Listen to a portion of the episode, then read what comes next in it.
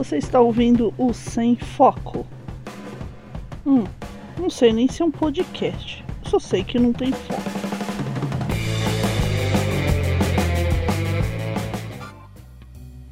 Rockão galera, aqui é Pres Guerreiro falando diretamente do estúdio Sala. Tenho dois recadinhos para vocês. Primeiro recadinho. Nós gravamos isso aqui em outubro e foi um bruto com mais de 3 horas, então demorou bastante para ser editado, mas eu consegui trazer isso para vocês antes da cerimônia do Oscar. Então aproveitem que é sábado, faxinem a casa ouvindo o Sem Foco tá bom? E ficou bem divertido. Nós analisamos o filme pedacinho por pedacinho. Foi um bate-papo muito legal e com o nosso convidado super especial, que é correspondente lá do xadrez verbal. A rima não foi intencional. Fiz de novo. É isso. Ah, já ia esquecendo o segundo recadinho. A partir de dois reais você pode contribuir com o Sem Foco lá no apoia.se barra Sem Foco e ouvir o seu nome aqui agradecendo. Então, nesses agradecimentos do Sem Foco, eu vou agradecer a mim mesmo porque eu contribuo lá e acredito queridíssima Tati Chad. Bom, recadinhos dados, agora curtam o episódio.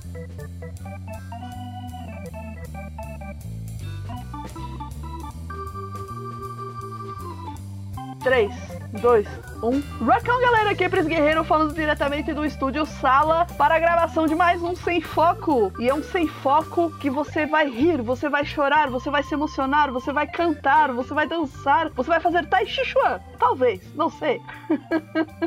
Eu estou aqui com ela, a queridíssima, a moça dos cabelos verdes, Tati Chad, Godzilla Trevoso. E aí, galera, rouba Godzilla Trevoso, estamos aqui muito confusos com o que vamos relatar neste, neste episódio. E hoje nós temos a presença especial de um correspondente internacional que veio lá do xadrez verbal e a rima não foi intencional. um abraço, não, Matias. bom, continua.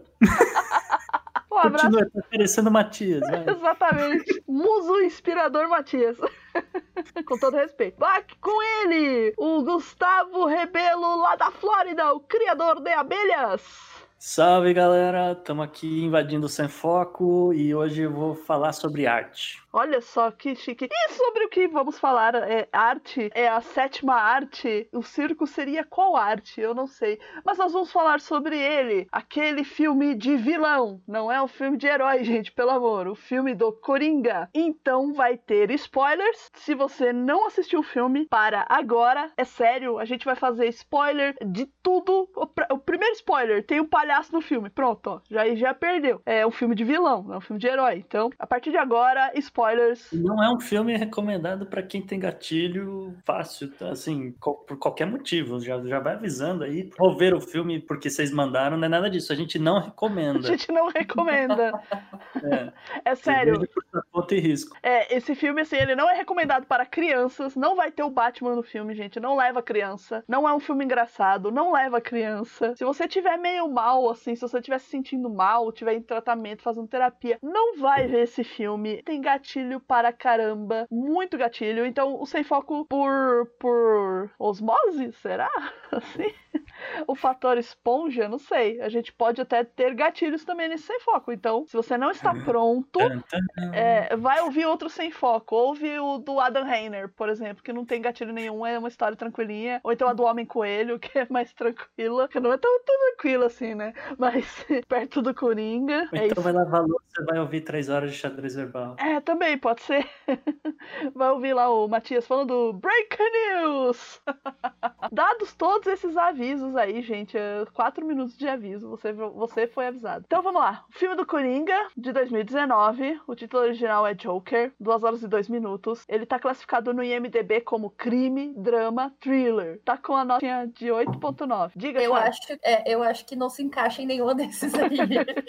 Mas ok. Não, pra mim ele é drama. Pra mim ele é, um, ele é um drama. Eu saí meio mal, assim, do filme. Pra mim ele, ele é um, um drama. Diretor Todd Phillips, que também é o escritor, roteirista, né? Junto com Scott Silver. Estrelando Joaquin Phoenix, Robert De Niro, Zazie Beetz e o grande elenco. E agora manda ver aí, Gustavo, o que você tem para dizer desse filme? É um drama? É um filme de é herói? Pra mim é arte, tá? Fazia muito tempo que eu não via nada parecido com uma coisa assim, pelo menos aqui nos Estados Unidos, em termos de cinema. É um filme.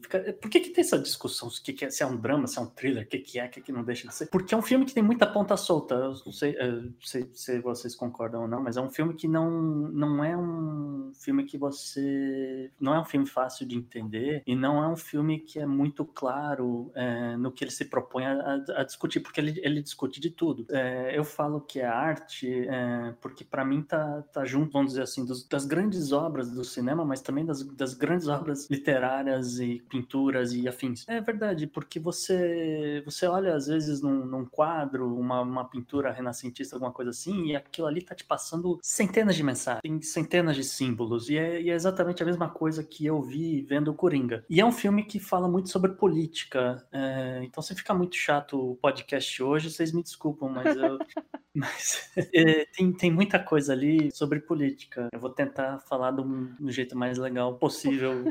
mais, mais palatável, né? É, palatável, é, pra, pra, pra, mim, ele é um drama porque ele mostra a vida de uma pessoa muito, muito destruída, que ela tem consciência que ela é uma pessoa destruída, ela quer tratamento, ela, ela sabe que ela precisa do tratamento e ela não tem esse tratamento, o Estado vira as costas para ela, né? E aí acaba entrando um pouquinho na política. E a partir daí, como ela vai tocando a vida dela e fazendo descobertas que vão piorando a situação dela, é uma descida ladeira abaixo. Para mim. E é... assim, não tem interpretação errada do filme, né? Acho que cada um vai ter a sua. Não, é... eu acho que tem sim. Tem uma interpretação que é muito errada, cara. É falar não, tem... que é um filme de herói. Não é. Ah, não, não. Falar que é um filme de herói é uma interpretação muito errada. Você tem razão. É, não é nem, aliás, não é nem certo nem errado. É completamente fora do, do, do padrão aqui da coisa, né? Uhum. Do... Falar que é um filme de incel também é meio errado. É, um filme de incel também. Eu não percebi isso que tem gente falando. Ele toca um pouco no assunto. Ele toca em vários assuntos. A parte de incel é uma delas. A, a parte de porte de arma nos Estados Unidos é uma outra delas. Mas o importante é que a gente deixe bem claro que é, esse é um ponto de, é um filme que foi feito do ponto de vista do Coringa. É. O, o diretor, o Todd Phillips, ele conseguiu colocar a gente na cabeça do Coringa. Que é assustador. Foi, que é assustador. Assustador, porque algumas situações você provavelmente já teve perto na sua vida e por muito pouco assim você não acabou não indo para aquele lado, sabe? E aí vem a minha primeira grande constatação, assim, depois de muito tempo pensando no hum. filme, que sim, é um drama, etc. Mas no ponto de vista de, de, de, estrutura do filme, o filme é uma comédia. É uma comédia do se você levar o, o, em consideração a Divina Comédia do Dante, que é, hum. uma, é, um, é uma história um, que, que leva você do inferno ao céu. Ah, você vai é. passando esses estágios, né? Você vai passando por vários estágios, é, a coisa vai piorando muito, e aí de repente você sobe e você tá no céu. O que, do ponto de vista do Coringa, dele, dele se enxergar como pessoa, é exatamente o que acontece. A vidinha, vamos resumir mais ou menos o filme, vamos. né? Fazer esse exercício. A vida dele é um inferno, acho que ninguém tem dúvida disso. Ele, é, ele, ele tem um dos, dos trabalhos mais desprezados, assim, mais ignorados, mais é, é, do, no ponto de vista americano, que é, ninguém dá valor, mais desvalorizado. Ninguém dá valor em clown. Uma coisa é você ser um ator que tá. Um palhaço. No... mesmo a galera de stand-up demora muito para os caras estourarem, entendeu? Os caras comem muito pão que o diabo. E, e, o Coringa tá ali, o senhor Arthur Fleck, vamos ser mais exato. Ele ainda não é o Coringa, ele é o Arthur Fleck. É. E, e tem é também o agravante que ele tem aquela doença, né? Que ele ri incontrolavelmente quando ele tá nervoso. Então isso dificulta muito ele conseguir um emprego, por exemplo, um emprego normal, entre muitas aspas. E isso acaba prejudicando também a autoestima, etc. E aí ele acaba não conseguindo conseguir empregos é, estáveis. Fora também que ele, no começo do filme, ele fala que ele já esteve internado. Então ele tem uma passagem por um sanatório que ele diz que a vida dele era melhor e ele deveria ter ficado lá. Ele gostava de ficar lá porque ele se sentia cuidado, né? Amparado. Tem isso é, também. E, então, e aí você tem esse cara que tá nesse emprego merda, nessa vida bem merda. Ele come mal, ele ganha mal, ele come mal, ele ainda tem que cuidar da mãe dele que a mãe dele também tem problemas severos de é psicológicos mentais, psiquiátricos, enfim. Se ele não cuidar dela, ninguém vai cuidar. E, e, ele tem, assim, uma devoção por ela também, né? Porque ela também é a única pessoa da vida dele. No comecinho, assim, eles deixam bem claro que ela é uma mãe solteira, né? E, ele tá lá com ela e ele... A gente acha, até acha bonito, né? Ah, ele que bonitinho, ele dando banho na mãe, assim, cuidando dela. Tipo assim, ele deixando de comer para ela poder comer. É meio creepy ele é. dando banho, mas, é, é. mas você entende, entende. que ela é uma pessoa que não tem condições. Ele, se ninguém fizer isso, ela fica sem tomar banho. É. Lembrando que a gente tá nos Estados Unidos, né? Se passa essa história. Em Gotham City, tecnicamente, essa, essa Cidade. cidade fictícia que não existe, mas que ela é baseada em muitas metrópoles, né? Que a gente ex- existe hoje. Eu- E É bom, bom dizer, eu, eu, eu li, eu li muito mais DC do que eu li Marvel, e eu li muito Batman. Hum. A Gotham City é uma grande amálgama de tudo que tem de pior nas grandes cidades dos Estados Unidos. Então, você tem ali coisa de Los Angeles, você tem coisa ali de Chicago, você tem coisa ali de, de Nova York. Inclusive, é, é, acho que tem o novo seriado agora da, da Batwoman na. Acho que pra vocês, eu não sei onde é que sai, aqui sai na CW. É, que justamente volta no, na Gotham City do Nolan, que é Chicago. Todo, todo o cenário, toda a filmagem ali é, é Chicago. Sei o que, aonde que o Todd Phillips filmou, mas isso aí, é- isso aí são, são pequenos detalhes que não, não acrescentam muito a, a análise do filme. É, acontece que o ponto aqui, o- a, a Gotham City desse filme do Todd Phillips é a pior Gotham City que eu vi, assim, na história do cinema. É, e-. Deixa eu, só, deixa eu só dar mais um adendo. É, é, é, é, eu ficou bem específico, assim, bem explícito em todas as reviews que eu li, que não, não se dá, não dá um tempo, tipo assim, não diz em qual tempo que tá passando esse filme, se é no passado, se é no futuro, se é no, no presente, porque mistura muitos elementos. Às vezes parece que é no passado, nos anos 70, e às vezes parece que é nos dias de hoje, sabe? E Nossa, aí, pra mim, eu, eu, eu situei. Pra, pra mim, eu situei no final do. Eu, eu tive a percepção que ela era no começo dos anos 80. Eu, eu, ela eu- tem uma impressão de velha, assim, É, né? assim, não, eu me baseei nisso porque na mesa da, por exemplo, assim, quando aparece a mesa do chefe dele lá, da empresa de palhaços, ou então quando aparece a mesa da assistente social, não tem um computador, é tudo papel, é muito papel. Então aquilo me Isso. remeteu aos anos 80. Por outro lado, a situação, quando ele encontra o Thomas Wayne, aquele negócio de ir pra um teatro, aquilo me remete a anos 30. Então, pra mim, ele, ele parece que ele pula, é muito curioso, mas tempo atual, 2019, pra mim, não, não rolou. Não, não, definitivamente não é nem. Não, não chega nem nos anos 90. É antes É.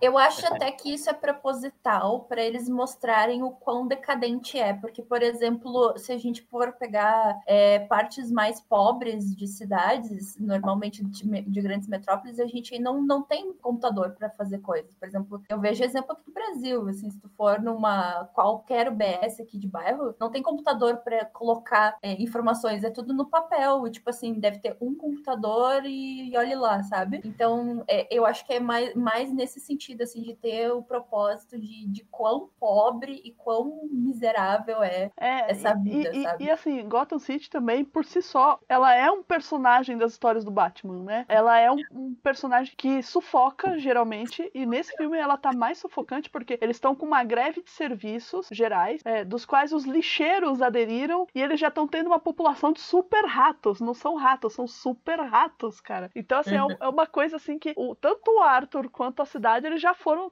tão ladeira abaixo, assim, sabe? Só que há de Ele ruim que há de pior. dessa cidade. É, ele mora Porque na. ele, ele é fudido. Ele não tem dinheiro, ele não tem nada, ele come mal, enfim. Ele mora no, pi- no pior lugar possível de Gotham. Inclusive, que é uma das coisas que a vizinha fala pra ele: Ah, a gente tá aqui, a gente mora no pior lugar de Gotham. E aí ele meio que concorda com ela. Mas enfim, ele começa nesse inferno, e aí agora a gente vai pular, vou fazer um Tarantino, a gente vai lá pro fim do filme.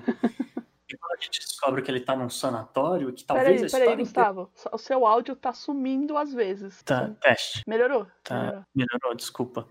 Não, então eu tava, tava dizendo, é, ele começa lá nesse fa- inferno, no- morando mal e tudo mais, não sei o quê, e quando você olha lá no final, ele tá num sanatório, agora realmente sanatório Arkham, todo mundo em volta dele tá vestido de branco, ele tá vestido de branco, tem uma luz muito forte e refletindo naquelas paredes, e tem um momento Scooby-Doo no final do filme, que tá todo mundo atrás dele, mas que, que, que- que também remete a uma coisa meio lúdica, né? Que eles estão correndo, brincando de, de, de pique-pega, o que quer que seja, que dá uma intenção de falar, gente, o cara passa por essa odisseia toda para chegar no final e, e quando ele se descobre como, como gente, né? Ele, ele encontra um propósito na vida, ele chega ao céu. Olha só. Entendeu? Entendeu? Essa foi a minha leitura do filme. Então, por isso eu chamo de. Eu, eu, eu digo que é uma comédia dantesca. né? É, é, é- é um jeito, porque realmente o ambiente é muito branco, esterilizado, tem muito brilho. E, e apesar de chegar no céu, ele mata, né, a assistente social que tá ali. É o céu do ponto de vista do Coringa. Coringa. Obviamente é. que não é um sanatório em Gotham City. Sim, sim, sim. É, né? é, uma, é uma história de ascensão, não é uma história de Breaking Bad, né? Não é uma história que a pessoa se dá mal tá no final, né? Tá se chafurdando na lama cada vez mais. Por exemplo, muita gente compara com Taxi Driver e eu não, eu não gosto muito,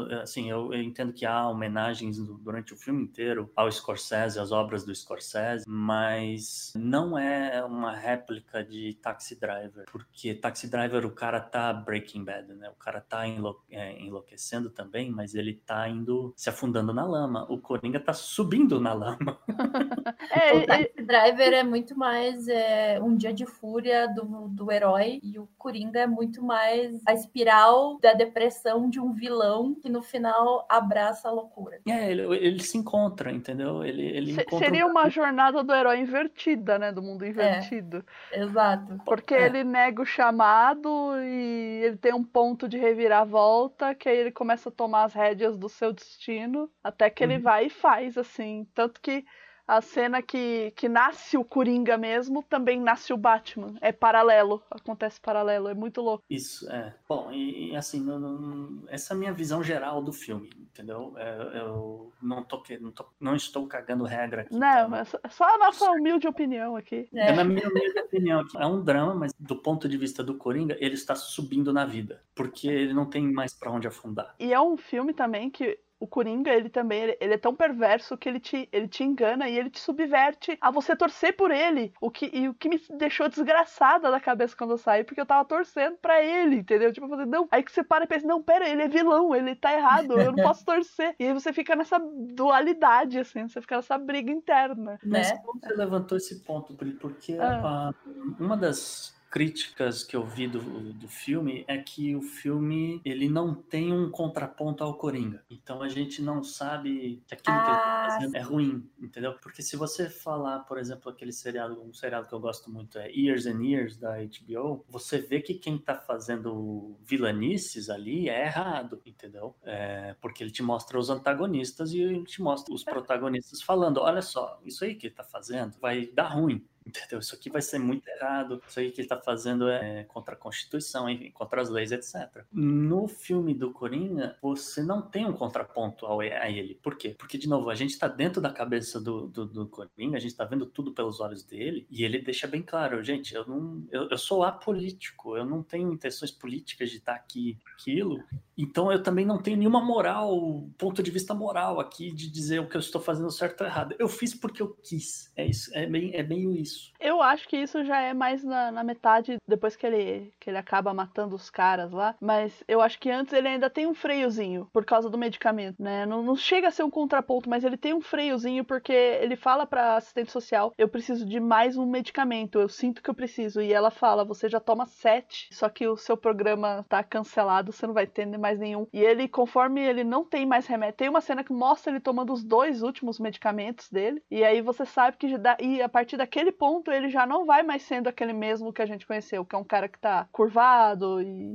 e chateado. Eu acho que o contraponto somos nós, que estamos assistindo é. o filme. Ele joga, o, o, eu acho que o diretor jogou na nossa mão, assim, tipo assim, e aí? Você vai aprovar o que ele tá fazendo ou você vai ficar mal com isso, sabe?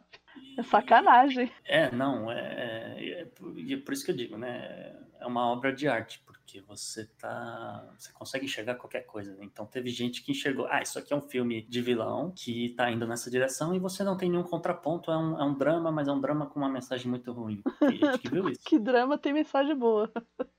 Não, às vezes pode ter, entendeu? Ah, sei lá, a esperança nunca morre, sei lá. Ah, tá bom. Tá bom, vai, a vida é bela, né? Tipo assim, o, a vida é bela, o menino fica vivo e o pai morre, sabe? Tipo, que mensagem boa, né? Ah, pelo menos ele viveu, ah, legal, andou de tanque.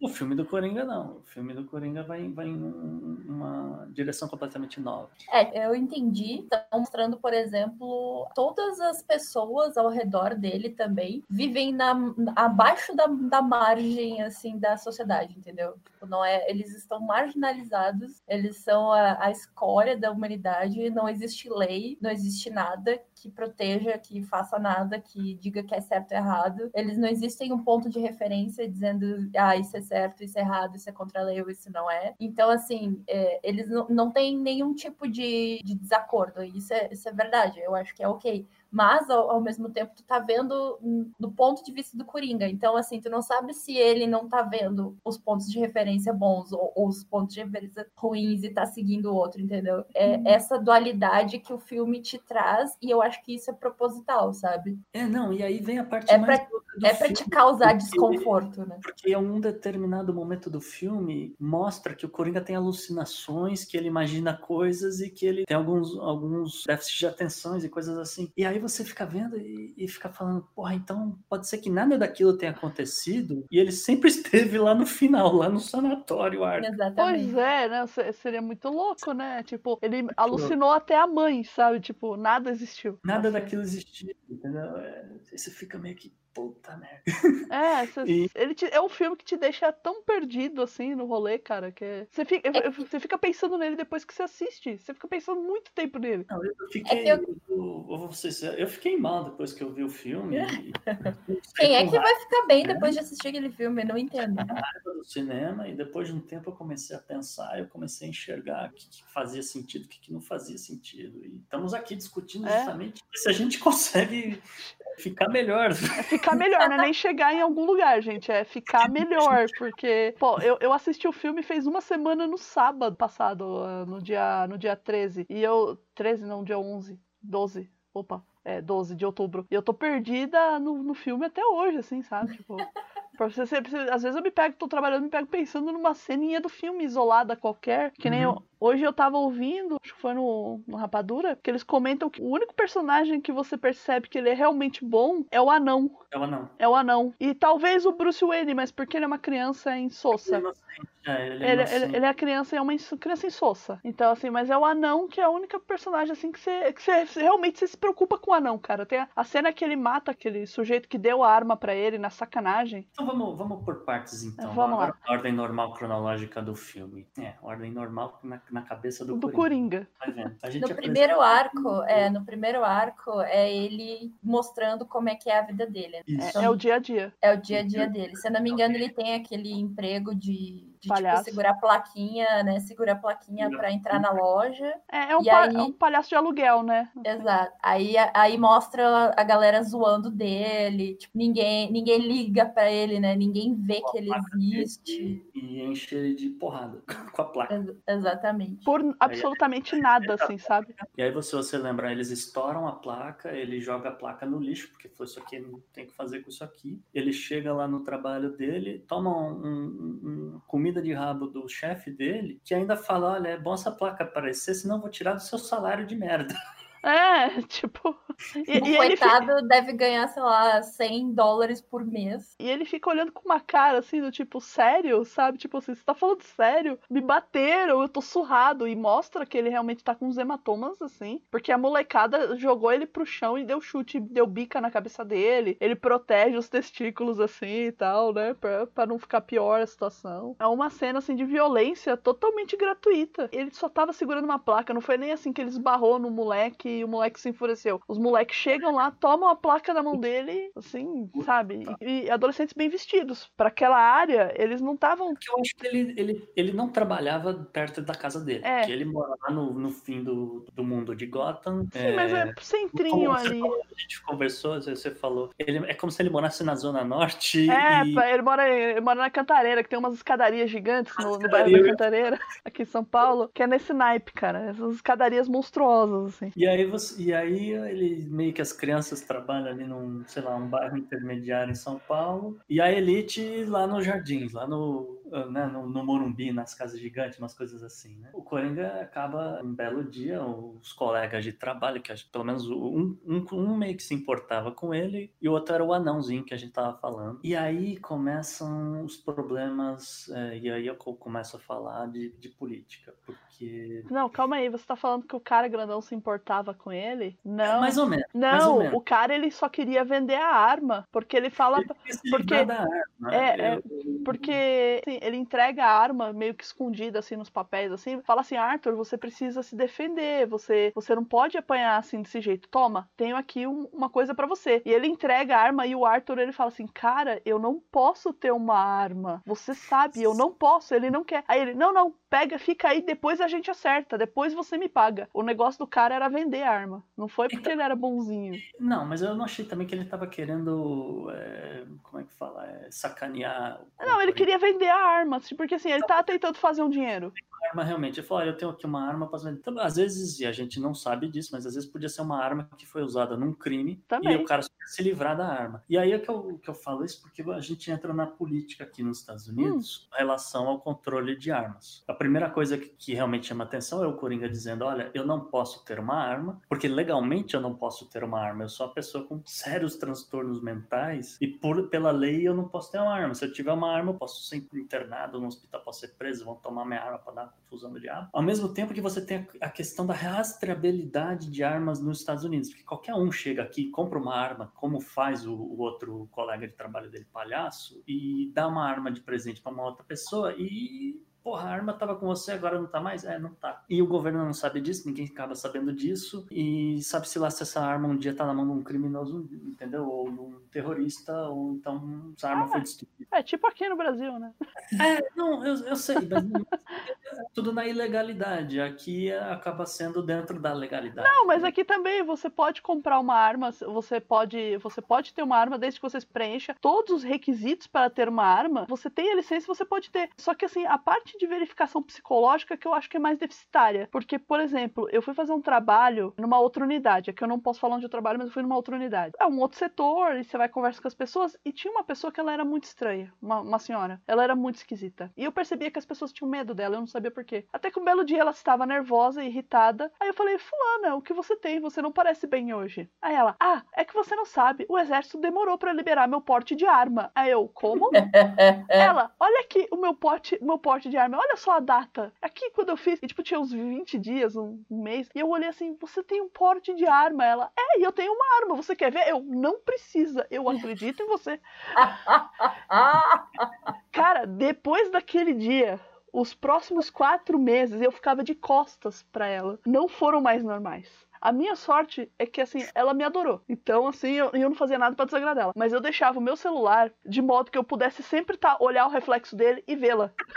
Então, assim, se essa pessoa totalmente desequilibrada, porque nitidamente ela era desequilibrada, porque de vez em quando ela surtava e saía gritando com as pessoas. Ela, no Brasil, ela tem uma arma. E aqui, convenhamos, não é tão fácil assim você comprar uma arma, você ter um porte. Imagina nos Estados Unidos. Você vai na farmácia e sai com uma pistola, eu acho. Tem menos de dois quilômetros aqui de casa, o Walmart vendia armas até outro dia. Walmart é o mercado. Você é de outro estado, o Walmart é o supermercado. Tem em São Paulo também. Eu não- não sei se vende arma. Eu acredito que não, que eu só entrei umas duas vezes e não consegui comprar Não, nada. no Brasil não vende. Bahia. Mas assim, a questão de, de ter arma é um troço, cara, que tinha que acabar, sabe? Não dá certo. Mas fala mais aí, Gustavo. Uma cidade que tem acesso a polícia e etc, etc. Pra mim faz sentido, não, não faz o menor sentido você ter uma arma, etc. Agora, se você mora lá em Santa Fé do Araguaia, que a polícia vai chegar daqui três dias, aí a gente tem que discutir, né, pensar como é que é o melhor jeito de fazer. Mas se você não mora em Santa Fé do Araguaia, e se você tá ouvindo sem foco, provavelmente você não mora em Santa Fé do Araguaia, armas não são sempre legais. É. Inclusive, voltando no Coringa, Já- Ó, calma É. aí. Já, já- já dizia Charles Bronson em algum desejo de matar. Ele não tem. Não temos medo de armas. Não temos medo de armas. Nós temos medo de idiotas armados. Esse é o problema, tá? E esse, sim, não, não que o Coringa seja um idiota, mas Não. ele tá muito. No Quando ca- ele diz, é, eu não posso ter uma arma legalmente, eu não, eu não, eu não posso ter uma arma por meu, minhas condições psicológicas. E se eu tiver uma arma aqui no trabalho, que eu, se não me engano, em algum determinado momento ele fala, mano, eles vão fazer uma inspeção aqui no trabalho, se eles encontrarem uma arma, eu posso ser demitido. É, tem isso também. Porque tem esse, esse negócio também. Então ele, ele- eu não posso ter uma arma, ponto. E aí o que, que ele faz? Ele aceita a arma. Ele aceita. O, o anãozinho entra em cena. Não foi isso que fez ele acabar aceitando? Porque ele tem que esconder. Ele acabou ficando. E aí ele vai trabalhar, ele já não tem mais placa, ele tem que ir trabalhar em outro lugar. E aí ele vai trabalhar num Hospital, Hospital. infantil infantil. de crianças com câncer, entre outras doenças. Isso, que ele fazendo as coisas lá pra pra agradar as crianças com, com leucemia, câncer, sei lá o que, que elas tinham. Ele tá, tá divertindo elas, ele sabe fazer mágica, então ele, ele, ele, ele era meio que um entertainer, né? Só que aí ele derruba a arma. Aí, você, aí é aquele momento que no cinema todo mundo bota a mão na testa e fala, puta. Na minha sessão falaram, fe- fez aquele coro de não. que merda. Foi, foi mesmo, assim, que merda. Porque assim, tá todo mundo. A cena é assim, tá todo mundo feliz, cantando, dançando. E ele tá super bem também. As crianças estão curtindo, estão tão reagindo com ele, né? E você até tá pensando, nossa, que legal, doutores da alegria. Aí de repente cai a pistola, mas é um silêncio, cara, que vai assim, instantâneo, sabe? Tipo Chaves. pa- Para Não, e ele- tudo. se você reparar na cara dele, ele faz aquela cara de palhaço de. Entendeu? Que prende o ar e, e- e- e ele abre a boca e prende, segurando o ar. Ele, E ainda faz chill pra criança, né? Tipo, tipo você não viu nada, e- hein? Uma cena que meio que quebra o, o ritmo do filme, meio que porque é uma, é uma coisa meio hilária. Se, se fizesse parte realmente do, do show, teria sido uma coisa meio engraçada até, ou cômica, vai, um alívio cômico. Mas assim, todo mundo fica vendo aquilo e fala, puta vida, e agora? E agora que ele que já ganhava mal, agora não vai ganhar nada. Ele volta pra casa mais um dia derrotado, tocando música do Chaves, só faltou tocar aquela música do Chaves. Ou a do Incrível Hulk também é da saída. É, eu achei que ele ia matar o, o chefe dele naquela hora, porque ele tava com a arma e, e o chefe falando um monte de impropérios pra ele. Você é louco, você levou uma arma pro hospital infantil, você, o que você tem na cabeça? Você é um merda, sabe? Tipo assim. Eu achei que ele ia atirar ali. Eu falei assim, nossa, vai ser o chefe, vai ser o primeiro, cara. E não foi, na verdade. É, não acabou não sendo, mas é, eu- é, realmente, agora que a gente sabe a história, se você pensar, ele podia ter apagado o chefe dele ali mesmo. Mas é, que ele tava, né, tava controlado com os remédios, então te- devemos lembrar Ele ainda que tinha. a ambientação do filme no- nos condiz a, a pensar que ele estava controlado. É, e, e é nessa, nessa parte, aí, logo depois disso, né, que ele tá no trem, e aí ele vê os três caras de Wall Street lá, os três riquinhos. Aí, não, antes disso, é, ele, e ele tá no ônibus e tem a, a mãe com a menininha. E aí é que a gente. Não, não, essa cena do ônibus é antes dele ser mandado embora, é bem antes. É quando Não, eles estão é. apresentando o personagem pra gente. Então foi, foi isso. É, e aí a gente acaba descobrindo da condição dele de risadas incontroláveis toda vez que ele está fora do sério ou ele, tá- ele ficou nervoso por algum motivo e dá um, é um gatilho para essa risada. E aí tem vários tipos de risadas é, durante o filme. É, e não é uma risada, tipo, comum, assim, né? É uma risada que ele sofre enquanto ele tá dando, assim, porque ele não consegue controlar. E- aí ele tenta, ele tenta segurar e ele quase coloca o pulmão pra fora, ele dá umas tossidas, assim. É uma aí- coisa muito. É que nem, Tati, quando dá ataque de riso, quando a gente tá gravando sem foco. Lembra, que- lembra aquele dia do- da pauta Sim. do Saco, daquela história que ele contou pra gente, que eu, eu não aguentei, eu fiquei sem ar. E, ô, Tati, você pesquisou sobre essa doença mais a sério, não pesquisou? Sim. Fala aí pra gente, como que é essa, essa doença que não, não, não é só de filme? É, o nome, o nome dela, epilepsia gelástica. Nossa, Ela é, um, ela é um tipo de epilepsia. caramba! E é algo extremamente raro, que ela representa 0,2% de todas as crises epiléticas. Caramba! Eu, não fazia ideia que era um tipo de epilepsia. Aham. Não, a- eu sabia que existia é, até. eu Não me lembro porquê, mas eu sabia que existia antes do, do filme, inclusive. Mas eu não esperava ver uma atuação do Joaquin Phoenix dessa forma. De, são risadas, são vários tipos de risadas. Ele ri chorando, que é uma coisa É. que eu não, A Renata ideia. Faz isso faz tempo, gente.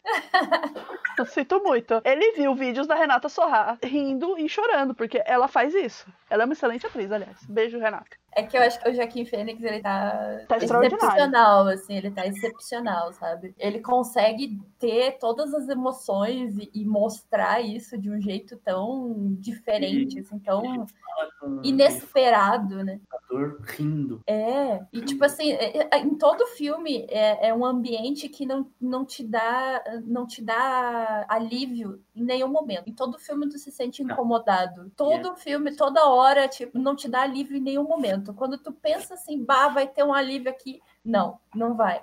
Então, assim, é um filme que te deixa muito incomodado. Ah, tipo, ah, ah. essas horas, assim, que ele tem esses ataques de riso, pelos vídeos que eu vi, eu, eu queria lá e abraçar ele. Tipo, coitado, para, pelo amor de Deus.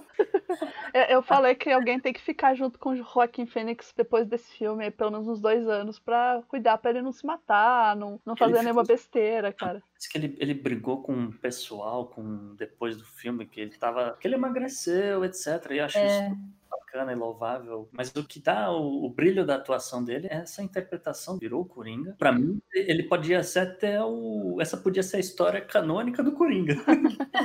É, é que assim, depois do Coringa do Heath Ledger, foi bem difícil Ah, você é. ter um outro Coringa. Porque a gente tem, ó, tem, tem o do Heath Ledger, que foi um Coringa incrível. Aí você vai ter o do Jared Leto, que assim, no, as cenas que ele. É, é que assim, não ouvi, não ouvi o que você falou, picou. Heath Ledger, o Coringa macabro. Aí depois você falou do Jared Leto, o, o Coringa gangster ostentação. É, Gangster Ostentação.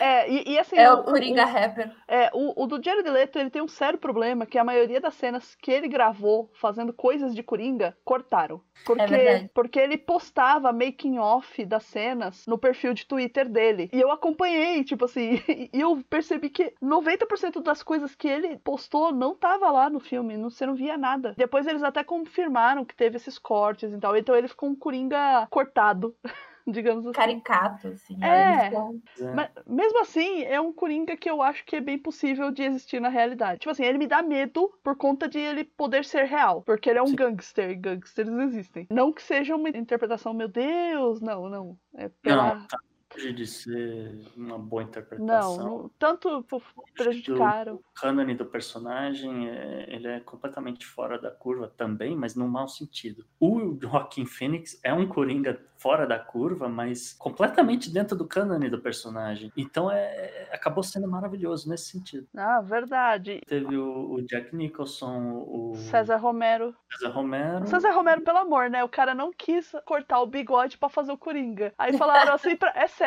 Aí falaram assim, então a gente vai pintar seu bigode branco. Ele pinta, foda-se. Se você pegar os vídeos do Batman dos anos 70, aparece o Coringa, cara, tá de bigode lá e tá pintado de branco. Eu sei que a qualidade da televisão é 4K, pode pintar que não vai aparecer.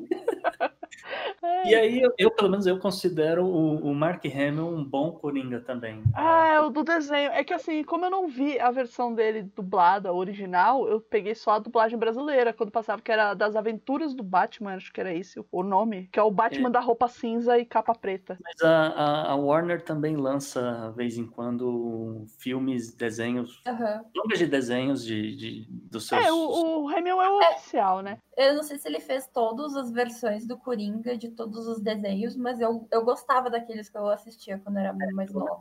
Os últimos longas que eu vi ainda eram ele e, porra, o cara, a risada dele de Coringa é O, maravilhosa. o que eu, o que eu vi foi ele fazendo a voz de Coringa pra ler os tweets do Trump, cara. Então é, eu, eu tenho noção do que se trata. Maravilhoso. É muito bom. Exatamente aquela, aquela voz dele falando daquele jeito e a risada é exatamente Não, e é assim que eu leio os tweets do Trump.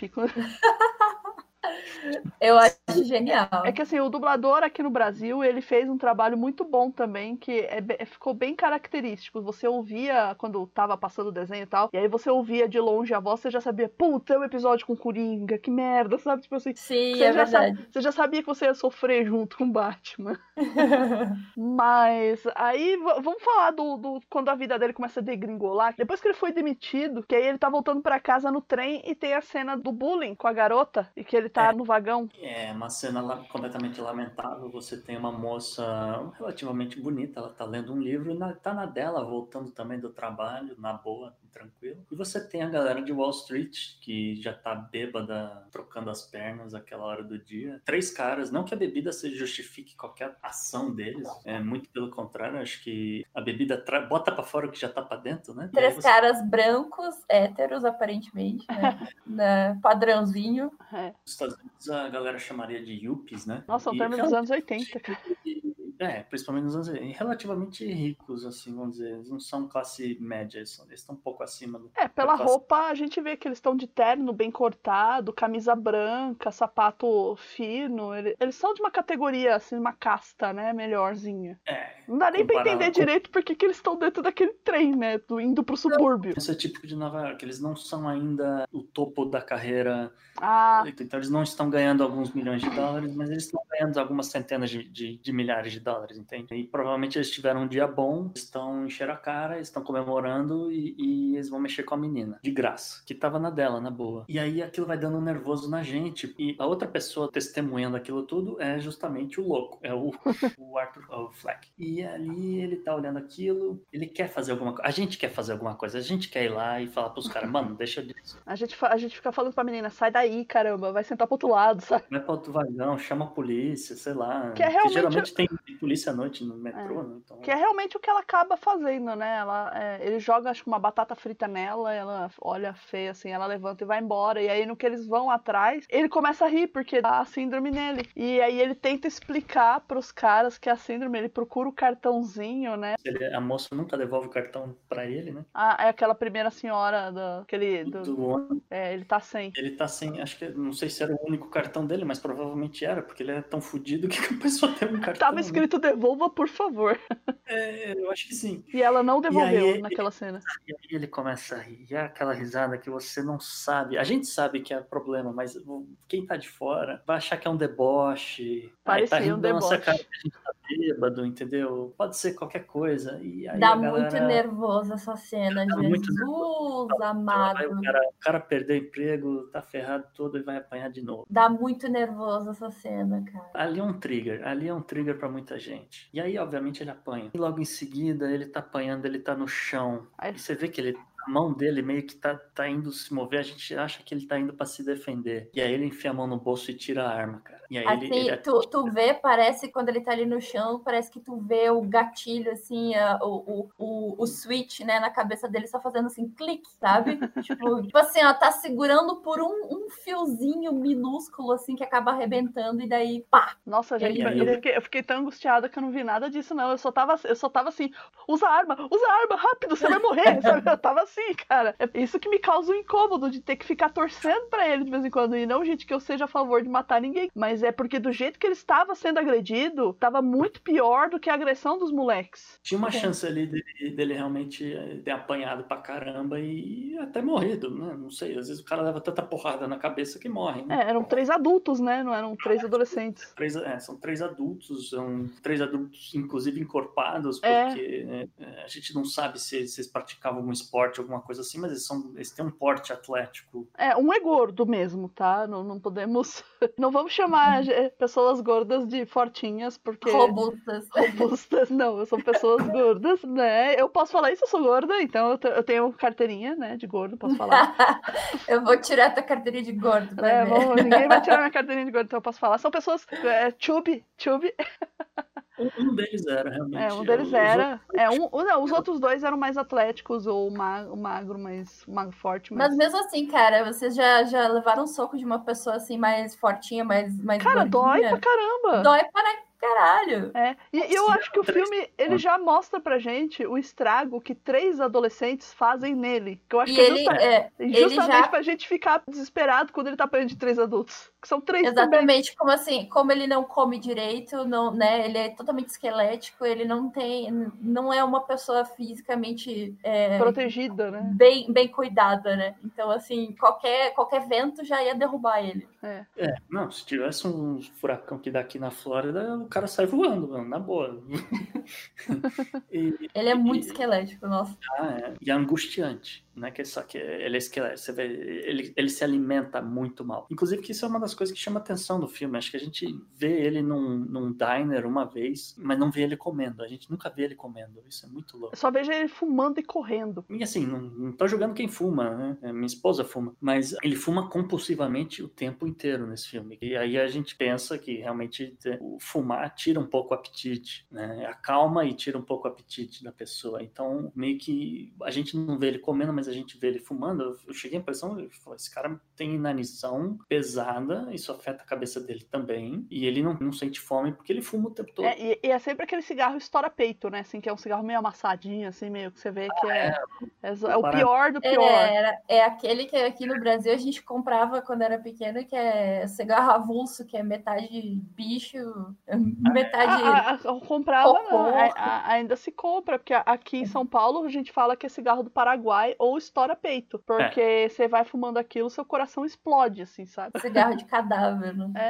É, é pesado. Mas aí ele, ele atira, ele, Ele- ele consegue matar um. então- Ele atira, pau, pau, pau. Um cara fica completamente. Eu não sei se ele, se ele já pegou no- na cabeça ou no peito. Foi, foi certeiro, assim, tipo, ele já acessou o ataque ali. Ali a queima-roupa e o suficiente para derrubar o, o primeiro. O segundo, acho que ele dá mais de um tiro. Dá uns E o três. terceiro, ele dá um tiro na bunda. E aí o terceiro foge. e, e ele podia ter parado ali, mas ele resolve caçar o cara, literalmente. É, essa parte também é, fica a interpretação de cada um. Né? Você acha que ele foi caçar? Eu, eu já acho que é o seguinte: ele tá, o Coringa saiu para fora e o Coringa tá preocupado em ser preso, o Coringa tá preocupado em não deixar testemunhas. Então, na minha cabeça, ele foi atrás para terminar o serviço, literalmente. Não vou deixar É, então, foi, foi nesse sentido essa também. arma não é minha mesmo, entendeu? Essa arma não é minha mesmo, tá registrada no nome de outra pessoa, então ele vai terminar o serviço. Sim, foi nesse sentido que eu disse de caçar, não caçar por prazer, assim, de eu só quero te matar. É pra É, não. eliminar a testemunha, porque a mulher, ela já não tava mais em cena. Ela já tinha saído do vagão. Ele, ele- é, mostra no final ele matando o terceiro cara ou só Mostra. fica implícito? Ele mata, ele mata. Ele É, mata. E aí a parte da, da psicopatia dele, né? Porque e isso tem vários estudos publicados. O cara psicopata, ele não sente. Ele, ele é amoral. Que, que, a gente falou, esse filme tem esse problema de, de ser amoral. Ele não Ele não sente sente- remorso, né? Ele não sente remorso e ele, sei lá se eu tô agindo contra a lei ou não, eu não tô nem aí, eu quis matar esse cara. Não é nem, não é nem o que. né, eu acho que não tem nem o sentimento de querer, assim, sabe? Tipo assim, eu, eu, eu percebi mais como um ponto de virada do tipo assim, eu consegui me defender. Eu, É. eu me defendi, eu não apanhei dessa vez. Não me bateram. Eu É- é, venci. já- essa parte já é mais pro meio, do meio pro fim, né? Se eu não me engano. É, no meio do segundo arco, É. é, já, tá, já tá chegando nos finalmente, e aí ele sai correndo. Acho que tem uma pessoa no metrô que vê ele, que, e ele tá ainda vestido de palhaço. E fala, ah, tem um palhaço aí, saiu correndo no metrô, não sei o que tá acontecendo. E depois, eventualmente, a polícia acha os três cadáveres do- dos, dos Yuppies. Só que aí, nessa, o Arthur Fleck sai correndo, Pri, e aí o que que acontece? Ele entra num banheiro, sujo, imundo, horroroso, e começa a fazer Tai Chi Chuan, cara. É muito louco. Ele faz É movimentos de. Pra, pra mim, é, ele faz movimentos de Tai Chi Chuan, sabe? Eu- Assim, de relaxamento. Ele começa a fazer aquelas coisas de ondas pra lá e pra cá, assim. De, Círculo. tipo, é, Ah, círculo. É, é que passa- isso aí, passada de isso Kung aí, Fu. é, para as pessoas que fazem teatro, são tipo coisas para aliviar e fluidez de movimento, sabe? Então tu vai vendo como é que o teu corpo tá agindo e tu vai tentando se acalmar para conseguir entrar no personagem. E aí que ele não consegue, ele começa a ter uma crise, não é? E isso foi muito louco, porque não tava no script, Pri. Eu descobri isso. O quê? A A, dancinha a no- dança. não tava no script. Ele improvisou, cara. Ah, sim, é verdade. Ele, é- foi ideia dele porque eles iam fazer outra coisa. Não, então, não, não estava no script essa dança. Houve uma conversa do Joaquin Phoenix com o Todd Phillips. Eles meio que discutiram que o roteiro ali naquela hora não estava muito bom e o que, que o Arthur Fleck faria naquela situação. E aí o Joaquin Phoenix, sei lá, eu vou improvisar qualquer coisa. E aí ele começa a fazer, vamos ver, movimentos cênicos de fluidez ou, ou um Tai Chi Chuan. Eu, eu- Pra, mim era Tai Chi Chuan, cara. Movimentos assim de Kung Fu, bem, bem lentos. Mas. Chi Chuan é uma pudão. Eu não faço ideia do que ele estava fazendo ali, mas eu sei de uma coisa, que aquilo ali é um, é um signo, um dos 200 signos que tem nesse filme, que ele tá, ele tá vivendo, ele se sente vivo. É verdade. Ele finalmente Uhum. pôs pra fora tudo aquilo que estava dentro dele. E- Ele, tá Isso sabore- fez. ele tá saboreando a vitória, né? De não ter apanhado. Eu, eu acho que ele tá saboreando que ele finalmente ele viveu, ele conseguiu fazer alguma coisa que ele sempre quis. Ele não foi humilhado, né? Dessa vez. Dessa vez ele não foi humilhado, sabe? Tipo, acho que na vida inteira dele ali, nos 30 anos que ele deve ter, 35 talvez. Não dá pra você ter muita certeza da idade dele também. E, e- e, obviamente isso causa envelhecimento precoce na pessoa, né? Como? Porque ele é meio sofrido da vida. ah, sim, a so no- causa. dele, e, isso causa envelhecimento precoce na pessoa, a gente sabe disso. É, fumar Então- também, né? E fumar, lógico, né? E é um monte de remédio que ele toma, não sei o quê. Então é, ele pode ter. Ele pode ter 25 anos, como ele pode ter 45. Entendeu? É, e outra coisa que a gente tá vendo pela ótica do, do, do Coringa, né? Então não se sabe se ele tá pensando que ele é uma pessoa velha ou uma pessoa nova, né? Se sentisse ou se visse como uma pessoa velha. Destruída, né? É, exatamente. O- E aí, ó, É eu, eu sempre tenho bom certeza lembrar. que Né? eventualmente uma sequência esse filme. porque O Joaquin Phoenix já, inclusive, deu entrevista dizendo que adoraria fazer de novo. Claro, né? Se Hum. o cachê dele pra esse filme foi bom, imagina como o filme ganhando bilheteria não vai ser no próximo. Ah, até eu. eu, eu tenho certeza que vai ter alguma sequência. Eu não sei se vai ser uma sequência a essa história, ou se eles vão partir para uma outra coisa, porque havia um papo da Warner querer fazer um filme do Coringa, um filme da Arlequina e um filme da Arlequina e Coringa, né? Então, é, é, não sei se às vezes ele vai acabar fazendo pontas em outras coisas, mas de qualquer forma. E, e não esquece que ainda vai ter o novo Batman, que é o Robert Pattinson, que é o, o ex-Harry Potter lá. Crepúsculo. Crepúsculo, mas o cara é um É. bom ator, viu? Não, não se deixem levar pelo Crepúsculo. Ele, ele- o cara, ele tem filmes dramáticos que Isso é são- verdade. dizem que são muito bons. Eu, eu não Não, vi eu ainda. não tenho, eu não Eu vi tenho imagens. nada, nada contra a atuação dele, eu não duvido que ele seja um bom ator, mas eu não acho que ele combine com o Batman. Cara, Não ele- É, ele- é Assim, ele tem 1,85m, vai vestir uma máscara, você só precisa ver a boca, cara. É, É, mas ok, né? Até aí o Heath Ledger também não combinava com o Coringa no É, início, né? não, e o Ben Affleck, cara, o último Batman foi o Ben Affleck, gente, pelo amor, o cara que não tem expressão. Eu mesmo, eu meio que ignoro esse Batman. É, o Ben Affleck, eu- falei, ele só tem um papel que tá excelente, que é o do Argo, do filme Argo, que ele não precisa fazer, é a cara dele mesmo aquilo, é sempre aquilo. E ele faz um, um bom Bruce Wayne nascido em Boston. Exatamente. De Bruce Que- Wayne, eu achei que ele ficou legal, assim, é um Bruce Wayne sofrido, né? Aquela É. coisa. Então, pra mim, eu acho que o Christian Bale é um dos melhores Batmans, mas, Ah, mas, eu acho que ainda não, não houve um ator que mim, conseguisse personificar bem a, a imagem do Batman. Ah, eu vou discordar, eu vou deixar todo mundo louco, porque pra mim o Batman é o Michael Keaton, gente. Porque o cara, ele é nanico e fizeram ele ficar gigante, cara. Isso aí é interpretação, é efeito especial, o cara é tudo. O cara, ele é sensacional. E o melhor... Mas efeitos e- calma, práticos, né? É, e o melhor Bruce Wayne, pra mim, é o Val Kilmer. Porque é um Bruce Wayne lourinho, cara. Eu gostei pra caramba. Mas é pela zoeira. Bom. É pela zoeira. Ah, gente, é o ápice dos efeitos práticos. Eu adoro efeito prático. Então eu sempre vou defender os efeitos práticos. Michael Keaton, melhor Batman, cara. É Não, é que assim, é- é- ele mora no meu coração, porque, afinal de contas, é, foi o filme do Batman é, pós-Batman dos anos 70. Então foi um Batman soturno, na medida do que ele poderia ser naquela época, porque hoje a gente vê que é colorido pra caramba, mas É na, na época ele era, se comparar com o anterior, ele era muito soturno e ele foi, assim, um, ai, muitas aspas, o primeiro filme de herói de sucesso, sabe? Tanto que eles ficaram refazendo Batman o tempo todo. Até hoje estão É, refazendo pra Batman. época, na Superman época foi também. bem bom. Superman foi muito bem. É que o Batman marcou época. Essa que é, a É. real. Mas é que o filme do Superman foi depois, eu acho. Não, né? foi bem antes. É, foi antes. O Superman é antes, eu ainda Superman. consigo. Não, o Batman do Michael Keaton. Ah, não, foi Ah, depois. Foi depois do Superman. O último Superman, eu acho que é nos anos 90, que é o Em Busca da Paz, eu acho. Ou é? Exatamente. Que já podia ter sido um filme bem melhor. Também. Porque esse Ah, Batman é, de que- 89. Vai- A coisa vai piorando, vai saindo dos anos 70, 80, vai piorando os, os heróis da DC. É, Vai- talvez, quem sabe agora comece a melhorar. É, sei a gente é dos 80, gente. Eu acho que o Christian Bale é que um ótimo 80 são ator também. Eu Não, ele foi um Batman legal, mas assim, eu gosto Eu não, do... eu não gosto tanto dos filmes. Eu achei que saiu muito do que você espera de um pouco de fantasia dessa loucura que é o mundo do Batman. É, Entende? eu, eu gostei do primeiro. O primeiro eu achei muito legal. Agora o último eu achei meio. Ah, meio o último é eu, eu acho meio fraco porque fica aquele. Olha, Batman. tipo, cara, É porque eles, eles achavam que o Heath Ledger fosse voltar, né? Mas não mas rolou. não, tava morto já, não tem como voltar. Virou completamente não conseguiu. Eu acho ainda que o melhor, o melhor, um dos melhores vilões de todas as franquias de filmes, de filmes, é o Pinguim. Pra mim, não existiu, O pinguim é muito pinguim. nojento, cara. O mas Danny ele é DeVito. perfeito, perfeito. cara. Ele é DeVito. muito bom. A- Apesar, apesar que de vilões, assim, eu prefiro o Mr. Freeze com o Arnold Schwarzenegger. também. Nossa! Pela zoeira também, cara, pela zoeira. Ah, não, pela zoeira. É pela zoeira, Só pra porque rir, né? lógico, porque aquele filme com o, Jo- o Batman de George Clooney, gente. Você tem que rir. É muito Você tá engraçado. fazendo de propósito pra ser polêmica, para o pessoal vir te xingar depois nas redes Ah, xinga, não tem problema. Se xingar muito forte é bloque. É bloque é vida, é isso aí. Não me xinga, não!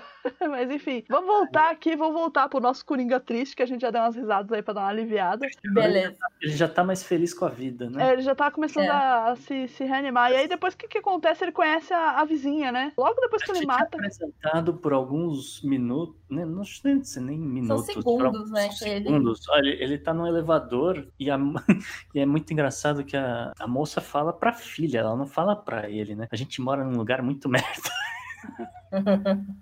Ou algo assim. E ele olha pra aquilo, olha pra ela, olha para e ele, é- e ele é fascinado. E aí é um pouco do que tem sobre incel, né? Hum. Que é o cara, o cara não consegue ter um approach com, com uma outra pessoa, um- que ele tem algum tipo de desejo, algum tipo de interesse é, amoroso. É, ele não Ah. consegue ter manter um, ele não consegue dizer oi pra ela, oi, tudo bem? Eu sou seu vizinho ali do 72, sei lá. Quer ver? É, Moro com a minha mãe, mas é porque se eu não cuidar da minha mãe, ninguém vai cuidar dela. Eu vou ler a definição da Wikipédia de incel, que é maravilhosa. Incel é uma referência a membros de uma subcultura online que se definem como incapazes de encontrar um parceiro romântico ou sexual, apesar de desejarem ter um estado que descrevem como inceldom. Auto-identificados incel são quase exclusivamente homens heterossexuais. Agora, aqui tá faltando dizer que os incels acham que a culpa do fracasso dele é das mulheres que não ligam pra ele. É isso.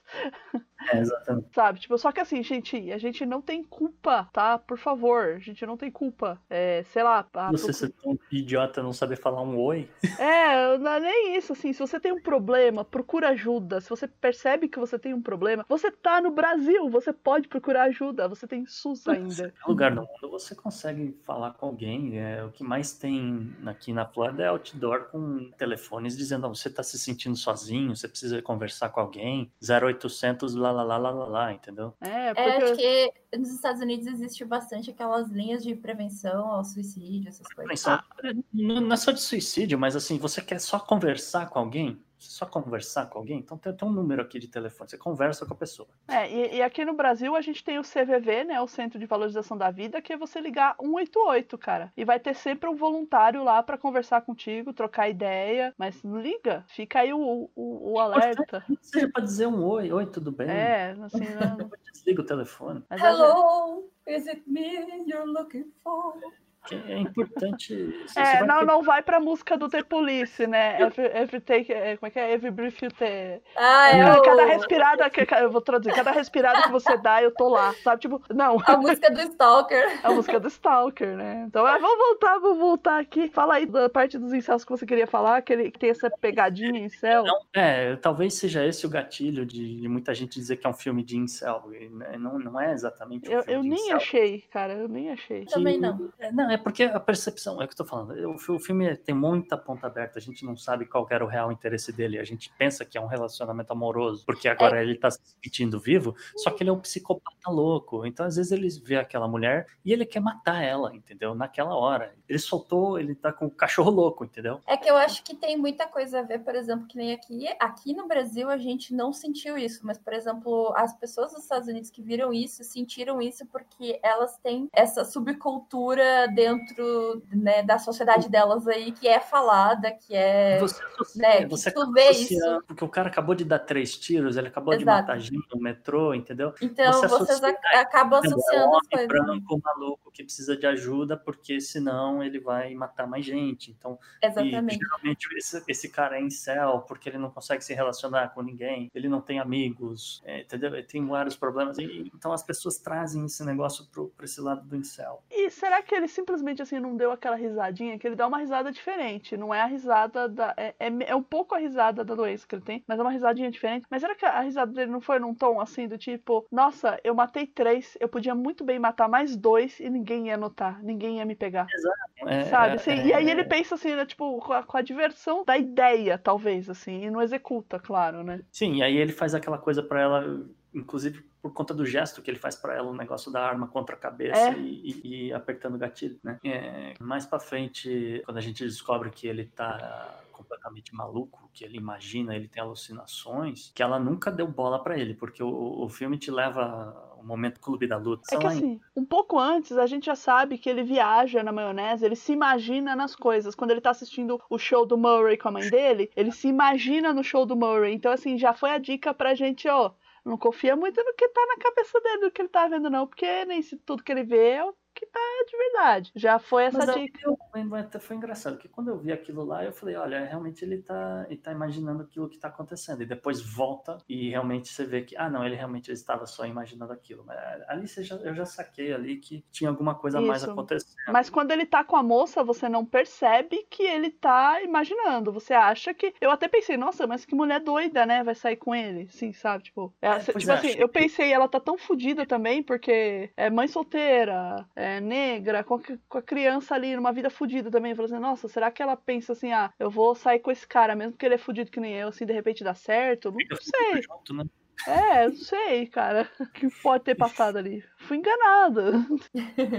É, eu, eu- eu- ali eu falei, hum, mas tem alguma coisa estranha nesse relacionamento. Por que, que ela tá assim, né? É que tem assim, também é, outra coisa que, que mostra, no filme inteiro não mostra nenhum tipo de interação entre eles falada, né? É, Não, tipo, também não, é só toque.